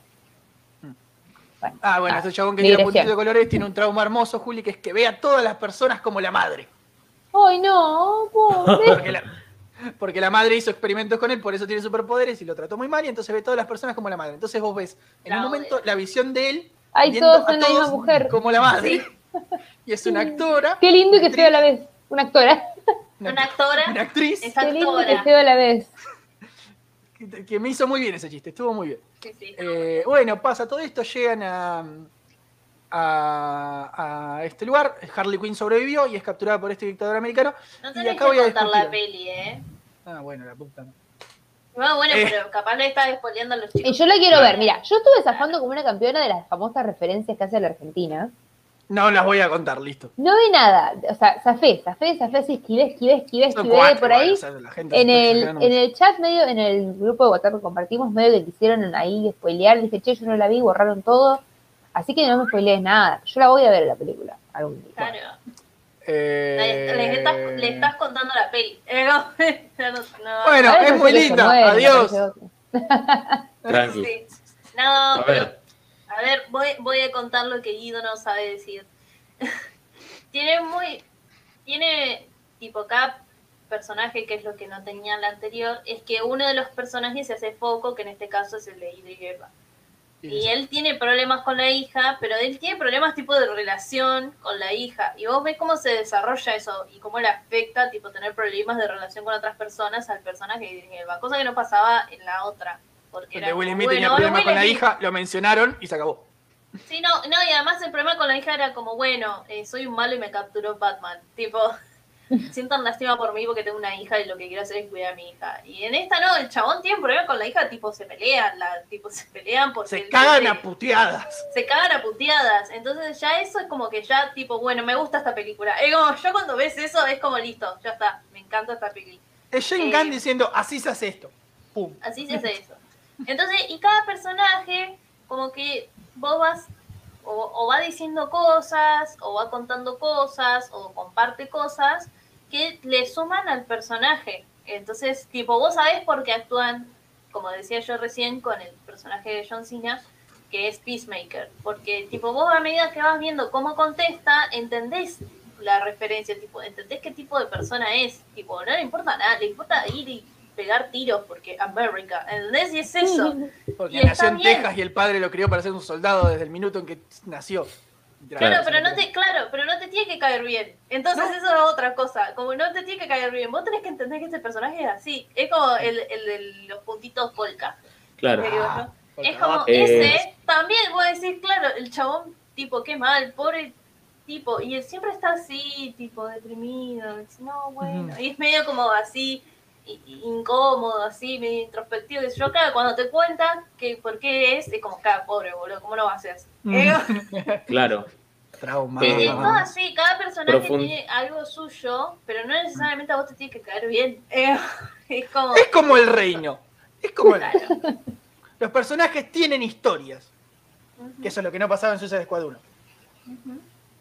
Eh, Hasta lo Harley Quinn tiene una un mínima evolución de personaje porque en un momento empezás, bueno, eh, Harley Quinn siempre es la misma, tipo, enamorándose Yo, de yo defiendo mucho que Harley Quinn tiene el mejor desarrollo de personaje del DCU. Es, es que sí, lo que pasa es que las Pero es la única persona que pudo tener desarrollo de personaje también. Pero además, Eh. pero, pero no es su culpa que están en unas películas que fueron una mierda. Eh, Tienen sentido. yo defiendo mucho a por eso. ¿Podemos decir entonces que DC está Eh, mejorando ahora un poco la No. calidad de sus producciones? O sea, siempre llega tarde, ese es el problema de DC. Pero además, lo que como que lo que no entiende y que lo está entendiendo tarde, que siempre es bueno tener un buen director. Eh, Y la dejar a un buen director hacer lo que un buen director quiere hacer. Hace lo que. Si vos contrataste a Snyder, no le cagues después no, la película y contrates otro y, y que haga otra película diferente. Voy a hacer una que el material que hizo el director original es bueno. Es buena las decisiones que tomaron. Eh, si vos contratas un buen director, te va a hacer buenas películas, va a hacer buenas cosas. Entonces, no contrates a un director cualquiera y que te haga una pedorra de superhéroes porque no va a agarpar. Y es como- Eso es lo que DC no entiende. Eh, DC tiene el yo, problema. A mí me gustó un montón de- esta peli, Mm. pero siento que como, bueno, está buenísima. Pero sigue estando años tarde. Marvel va. Pero es una 15 película de fase años. 1 de Marvel y estamos en la fase Claro. 4 de Marvel. Ya vimos esta película varias veces antes de que pase esta película. No, no Es- tanto. No hay, Bueno, no hay no, un sí es en diferente. Marvel. Es diferente porque no tenés un Suicide Squad en, en Marvel. Eh, pero Eso como que entendieron también eh, lo que eh, entendió esta peli de Suicide Squad es los cómics en lo que está eh, lo, en lo que está basado. Los Suicide Squad son así. Mm. Tipo, capaz. eh, Personajes descartables que cambian todo. por número y Claro. Cada número son personajes eh, eh, súper secundarios de los villanos de todo DC. Y bueno, capaz se mueren todos. Pero es la Lo único que es no tipo, muere en Suicide Squad son Deadshot y Harley Quinn. Después se muere todo el mundo. Se mueren siempre. Mucho. Pero esa es la gracia, esa es la gracia. Tipo, es como. Va por ahí. Luna llegó Sí. para robar cámara. Marielita Luna está acá para robar cámara desde que empezamos. Sí, sí, no vos te la perdiste a Luna. Sí, vos te perdiste si no la momentos muy tiernos. Hoy taparse, Así. ella misma se acostó y se tapó. Fue muy lindo. Ahora no, ahora decidió que iba a estar destapada. Ahora, ahora Eh, se calmó. Pero bueno, esa es la opinión que creo que Flor y yo compartimos Hay bastante sobre Squad. Argentina. Que no vamos a está decir porque mi país. Mi país. país, mi- Perdón, esto sí lo voy a decir, Juli, porque lo ves mirando el coso de la película. El chabón que hace dictador es argentino y actúa bastante bien. Pero tiene el acento muy marcadito y es muy lindo. Ah, qué bien. Y, pero, ¿Actúa como Videla? Este, este dictador, eh, ¿es de un país en particular o no se Eh, menciona? estamos en un País país inventado. ficticio de DC. Ah, es un país como si estuviéramos en ficticio. Wakanda en. Pero si es latino, digamos. Bien, ¿no? sí, sí, y obviamente que está Es una isla del. Caribe. Igual, Pum. Claro, y sufre por dictadura y te- está muy bien el trasfondo. O sea, es como, la pensaron bien. Es como, bueno, es una isla en Latinoamérica que tiene dictadura. ¿De quién será la culpa de que esté así, ese régimen? Digo, eso, eso está bueno. A mí me gustó eso. Sí, sí, sí. Y, Viola Davis como, Mm, No, ellos son los malos. Digo, los malos son eso ellos. me gustó. Sí, sí. Sí. Eh, Eso- captura eso me mucho gustó. mejor al personaje de Amanda Waller que en la primera. Eso también. sí. Ah, me, me gustó también que a- ahora ven los personajes de la oficina, tipo... Ah, claro, ahora no es solo Viola Davis con un telefonito, ahora Sí, hay un sí, maletín sí. para explotarles la cabeza a la gente. No, y además los personajes de Sí. oficina, viste que... Es muy. me hace acordar mucho a Jurassic Park. A Jurassic Park 1 que tenías a Samuel. Jackson y a un par más ahí en la oficina de- claro. control que, que tenían un trasfondo. Sí, sí, tiene, un- tiene un papel en la peli. eso está bueno. No son nada más tipo, bueno, los asistentes esclavos que hacen caso. A lo que yo digo. No, sobre todo hacer caso. Eh, Hablando bueno. de, dictaduras argentinas, y ya que estaba, quiero contar algo. Nada que ver con esto, podcasts viejos. Ah, No, eh, se anunció que hace unas horas que va a salir una película para Amazon Prime Argentina. Así que las producciones argentinas están yendo alto con Darín y Peter Lanzani. Sí. Peter Lanzani metido en todos lados. Peter Y Lanzani se trata de- del juicio de las juntas. Y bueno, son Mm. tercera. Sí, claro. Mm. está bastante bueno. Me Y hablando de series argentinas y sobre política, yo estoy muy hypeado también por la serie de, de Natalia Oreiro interpretando a Eva Perón. Ay, encima basado en la novela de. Ay, sí. ¿Cómo se llama? Eh, ay, eh, Santevita de. Ay, no me sale el nombre del autor de la novela, que la novela ¿De es tremenda. O sea, la novela habla no tanto de Eva el personaje, sino del cadáver de Evita. O sea, Tomás Eloy Martínez. Es, mar- todo tremenda la novela. Así que eh, hoy tienen otra cosa, si quieren leer la novela antes de ver. Sí, pero eso todavía no tiene ni fecha de estreno. Esto Creo es- que en septiembre se estrena. No estoy seguro. ¿Ahora? ¿Este septiembre? Ahora, pero no estaban Sí. grabando hace poco. No había. Bueno, pero la, la hacen rápido. Ah, Ah, No, yo, yo había entendido que era para el año que viene recién. Ay, ojalá, me muero. Bueno, No, acá sigue diciendo fecha de estreno 2022. Ah, me Ah, parecía ¿eh? que era para. Capaz que. Simón está tirando fruta. Simón No, está demasiado emocionado. A mí me no, sí, yo quería verla. Ya me ilusioné. Era una, una expresión de deseo. No, bueno, pero esta, no sé si ya tiene fecha de estreno, pero sí salieron las primeras fotos. Ah, no, arra- arranca la filmación, dicen, así que Buah, todavía. era. No. 2022 Pero- con suerte. Pero bueno, me interesa, me interesa que siga habiendo muchas producciones nacionales con buenos actores. Las fotografías, se- las fotos que hay, ¿no? Se ven muy buenas, así que creo que, que puede estar bueno. Juan Pablo hace una pregunta muy relevante sobre Suicide Squad, que es, como dijimos, un país ficticio. ¿Hace en realidad Argenzuela? Te voy a decir que no, pero tampoco que sí. Sí. ¿Cómo te digo esto? Eh, y acá Marielita, denotando que Simón no nos da bola, eh, no sabía que sabías tejer. Marilita no marilitea más. No.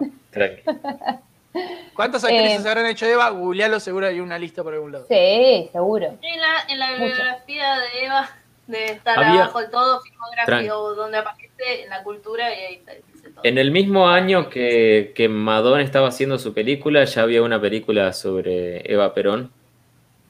Yo creo que No desde sé. que se murió al año siguiente ya haber una película sobre Nada, no sé si el año siguiente, pero sí, es, una- un personaje que han... Y después todos los que han hecho de Eva, tipo en telenovelas o, o papelitos Claro. así chiquitos, también. Claro. Yo me acuerdo que en, Ar- en Padre Coraje creo que aparecía, pero no aparece seguro, Evita no me acuerdo. Pero algunos así, momentos históricos que por ahí aparece. Sí, y de hecho la gente no sabe que el, mucha gente no sabe que el musical mismo está concebido como una crítica hacia el peronismo y hacia la figura de Evita.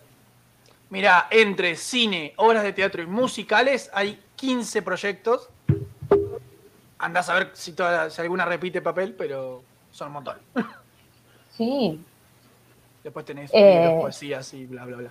Que no me Bueno, eh, el libro este de, de Tomás Eloy Martínez tampoco es que es la biografía de Evita. Tiene cosas biográficas, pero el, el libro apunta a otro lado. Yo no sé si se harán el libro tal cual o cómo lo harán en la serie. Nadie se quejó de delante del y no se evita. Es como algo que alguien se re quejaría. De que, eh, yo no leí nada. Pero, Pero siempre hay algún boludo que se anda quejando por algún. A ver, sí se han quejado de, de, de Evita en sí misma, ¿no? Como, ay, porque la odian. La odian los oligarcas. Em, Sí. Viva el cáncer. Sí. Em, pero eh, no se han quejado de que Natalia Oreiro, porque es uruguaya, decís. No, pero. Ah, Porque yo vi es algún como, esta chabona se evita. Es como re. Algo que re vería. No sé Hubo algún como un- una idea de queja, pero eh, todo el mundo la quiere más. Todos querríamos que fuera Argentina Natalia Oreiro, así que nadie Sí, se sí. O- El otro de día estaba hablando con una de uruguaya. Uruguay es Claro. Natalia Oreiro. El otro día estaba Es hablando con una uruguaya y me dijo que nos regalaron Natalia Oreiro. Así que yo voy a empezar a asumir que es argentina. Es como China Zorrilla, nos, nos la regalaron ellos y ella triunfó. Lo más bizarro fue Charlie haciendo de San Martín, dice el Mendo. Ay, no voy a decir que no. No, ¿Por qué ¿Quién fue pasó el mejor eso? San ¡Qué Martín? raro! No me acuerdo de quién cosas-. ¿Quién fue, ser- quién fue el mejor San Martín? Rodrigo de la Serna. Radio de la Sat. No se pregunta eso, según. Ah, Yo la verdad que no sé quién, quién interpretó a, quién interpretó a San Martín. Yo sé que Pablo Rago hizo de un prócer, pero no me acuerdo de cuál. No es Belgrano. Puede ser. no me acuerdo. Hubo un tiempo que me gustaba mucho Pablo Rago, pero luego me fue Yo tengo una foto con Pablo Rago. sí. No, qué envidia. Ah, Eso pasó. Mi yo, del, mi yo del pasado te envidia. A ver, Eh. había una, una sobre Manuel Belgrano, Belgrano en la película. Pablo Ah, de Moreno, dice Marielita acá. ajá. ¿Pero en dónde? ¿En algo habrán Sí. hecho o en la película de Moreno? Hay una película de Moreno. Moreno es un gran prócer, ¿eh? Moreno me gusta mucho. Por ahora tienen billete y San Martín no, así que lo banco. Rago San Martín. Belgrano, dice Juan Pablo, pero yo le creo a Marilita. Puede que haya Tendría hecho haber hecho las dos. Claro. ¿No es Belgrano en algo que han hecho que se muere en la. No, Belgrano no se muere. No, Moreno. A- que ahí es donde se muere en el barco. sí, Pablo Rago eh, haciendo de Belgrano en la misma peli aparece Charry como San Martín. ¿Por qué pasó Ah. En Tendría algo que haber han puesto hecho, de la hizo de Serna. Moreno, Ah. dice. En algo han hecho hizo de Moreno, dice Marilita que me acuerdo que muere en el barco. eh, Sí. Y lo envuelven en la bandera inglesa. Ah, en algo gran hecho. Yo también me acordaba de algo gran hecho. Tranqui. Pero yo decía que había actuado en una peli también. Pablo y. Juanma pregunta, Guillermo Moreno. Yo espero todavía la serie, viste, tipo The Crown, que, Mm. que la hagan, o sea, con, con muchos actores argentinos sobre todos los presidentes. ¿Vos te pensás Digo, que estamos al pedo? No, pero No aprovechando mal, ¿eh? que están saliendo No, todas estas mal, series sobre políticos, la Sí. repegaría una, una serie así, Sí. y aprovechando que la mayoría ya están todos ¿Pero muertos. qué empezarías? ¿Desde el primer presidente argentino? O Y es Irigoyen, obvio. Sí, o no, de obvio. antes también, porque. Sarmiento. ¿Sabían que Sarmiento durante la fiebre amarilla le dio miedo y se fue a la mierda? No me O sea, sorprende para nada. No, no se bancó una pequeña pandemia. Bueno, gente- helicóptero. Seguro se fue en helicóptero. no había Para los defensores No, se fue en carruaje, en no se barco. una pandemia. Eh, pero bueno, por por eso lo digo- cambiaron por un cóndor en los billetes de 50. Ayer- estamos leyendo una novela con mis estudiantes que es una autobiografía de una nena, pero habla mucho de su contexto histórico y habla del peronismo porque la- sucede en el 48-49. Entonces, habla de eso y bueno, yo les conté a los chicos cómo eran un poco en ese momento, porque ellos como que tienen algo, no entienden, o sea, no, no lo pueden relacionar. Y entonces Claro. me preguntaron qué eran los radicales. Eh, Perdón, ay, el sí, dice quiero a Joaquín Furriel como Rosa. por favor. Sí, Por favor. Eh, bueno, me Tranqui. preguntaron qué eran los radicales. Entonces yo les quise explicar, bueno, cómo habían arrancado los- el radicalismo, como por qué, por qué se llamaban radicales, porque hoy todo lo contrario, entonces, Claro. ¿por qué se diferenciaban? Bueno, les quise, les expliqué más o menos también, bueno, quiénes eran en contraposición con el peronismo, qué sé yo, bla, bla, bla. ¿Y cómo será que les expliqué que una levanta la mano y me dice, entonces Irigoyen era zurdo? Ay, Listo, ahí va, ¿Estás ¿ves? diciendo? Pará, pará, pará. ¿Vos me estás diciendo? Me imagino el Listorte como. Ah, Pantino. es zurdo? Pantino, sí. Pará, Tal pará, cual, pará. tal cual, pero posta que fue así. La piba me lo dijo con ese tono. Bueno, no, pero bueno, pero comparado con lo Para la anterior, que- claro. o sea, comparado con los conservadores anteriores, que básicamente decían que había que matar a los indios y, y- y- y que los negros no eran personas, bueno, sí. Sí, sí. Sí, era un poco más zurdo. No, lo que yo, ellos por suerte hace poco Claro. vieron eh, la Revolución Francesa. Entonces yo les dije que los radicales tenían esas ideas, ideas como muy de la, liber- la- Liberativo, el liberalismo, el, pero el liberalismo social, digamos, esto de libertad, igualdad, qué sé yo. Pero bueno, pero desde lo económico también eran liberales, les expliqué un poquito de eso, pero bueno, fue muy gracioso Claro, no, porque, ellos seguían manteniendo el sistema agroexportador, así que Bueno, no. sí, bueno, igual no, Bueno. Sí, bueno. ¿Qué querés que se cague de hambre el país vos también? no, además no seguía manteniéndolo, eh, fue el momento de auge del sistema agroexportador. O sea, eh, fue el sistema en que Argentina era potencia emergente gracias al sistema agroexportador. El granero del mundo. Claro, Eh. o sea, Claro. eh, Sí. Ese es el tema, no es que seguían manteniéndolo, estaban como recontra Claro. impulsándolo. A lo que a lo que voy es que no tampoco es que hicieron mucho por diversificar la economía, a eso me refiero. Ah, no, seguro, no. pero bueno, eso ya era hilar Sí, demasiado pero fino con si mis el chicos. sistema les estaba dando un montón Claro. de guita, ¿por qué ibas a cambiar de sistema? ¿O por qué Y ibas bueno, a porque- sistema? Porque eventualmente pasaba lo que Bueno. pasó. Fue Pero Bueno, no el momento daba guita. Claro, pero Obvio. ellos no sabían eso. Bueno, pero Perón sí lo sabía. Perón sí quiso di- diversificar. Bueno, Bueno. pero Perón era pero. Bueno, pero muchos peronistas dicen que Irigoyen fue el primer peronista. Sorprendentemente. Hay un, hay un, como. No, no, no, no, no.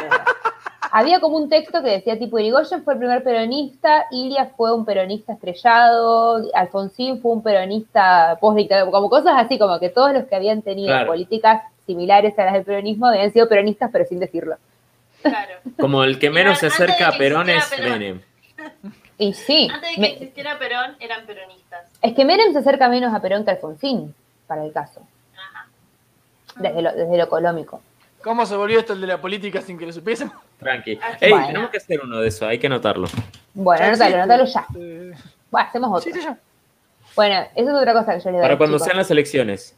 que Argentina es un país en donde se habla mucho de política, donde ellos, mis chicos tienen 14, 15 años, donde probablemente ellos hayan escuchado por lo menos eh, la mitad de su vida hablar de política a la gente, y que eso en otros países no pasa. O sea, en otros países no se habla de política como acá, la gente no, no se considera eh, no se considera capaz de emitir una opinión, por ejemplo, que acá Claro. no, considerarse no quiere decir que seamos, pero todos se consideran capaces de opinar sobre política.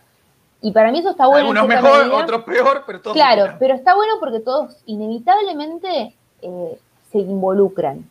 Mejor o peor, con ideas más impuestas o menos impuestas. Pero en otros países nada. Entonces ellos como que mis alumnos me miraban y decían, ay, qué bueno.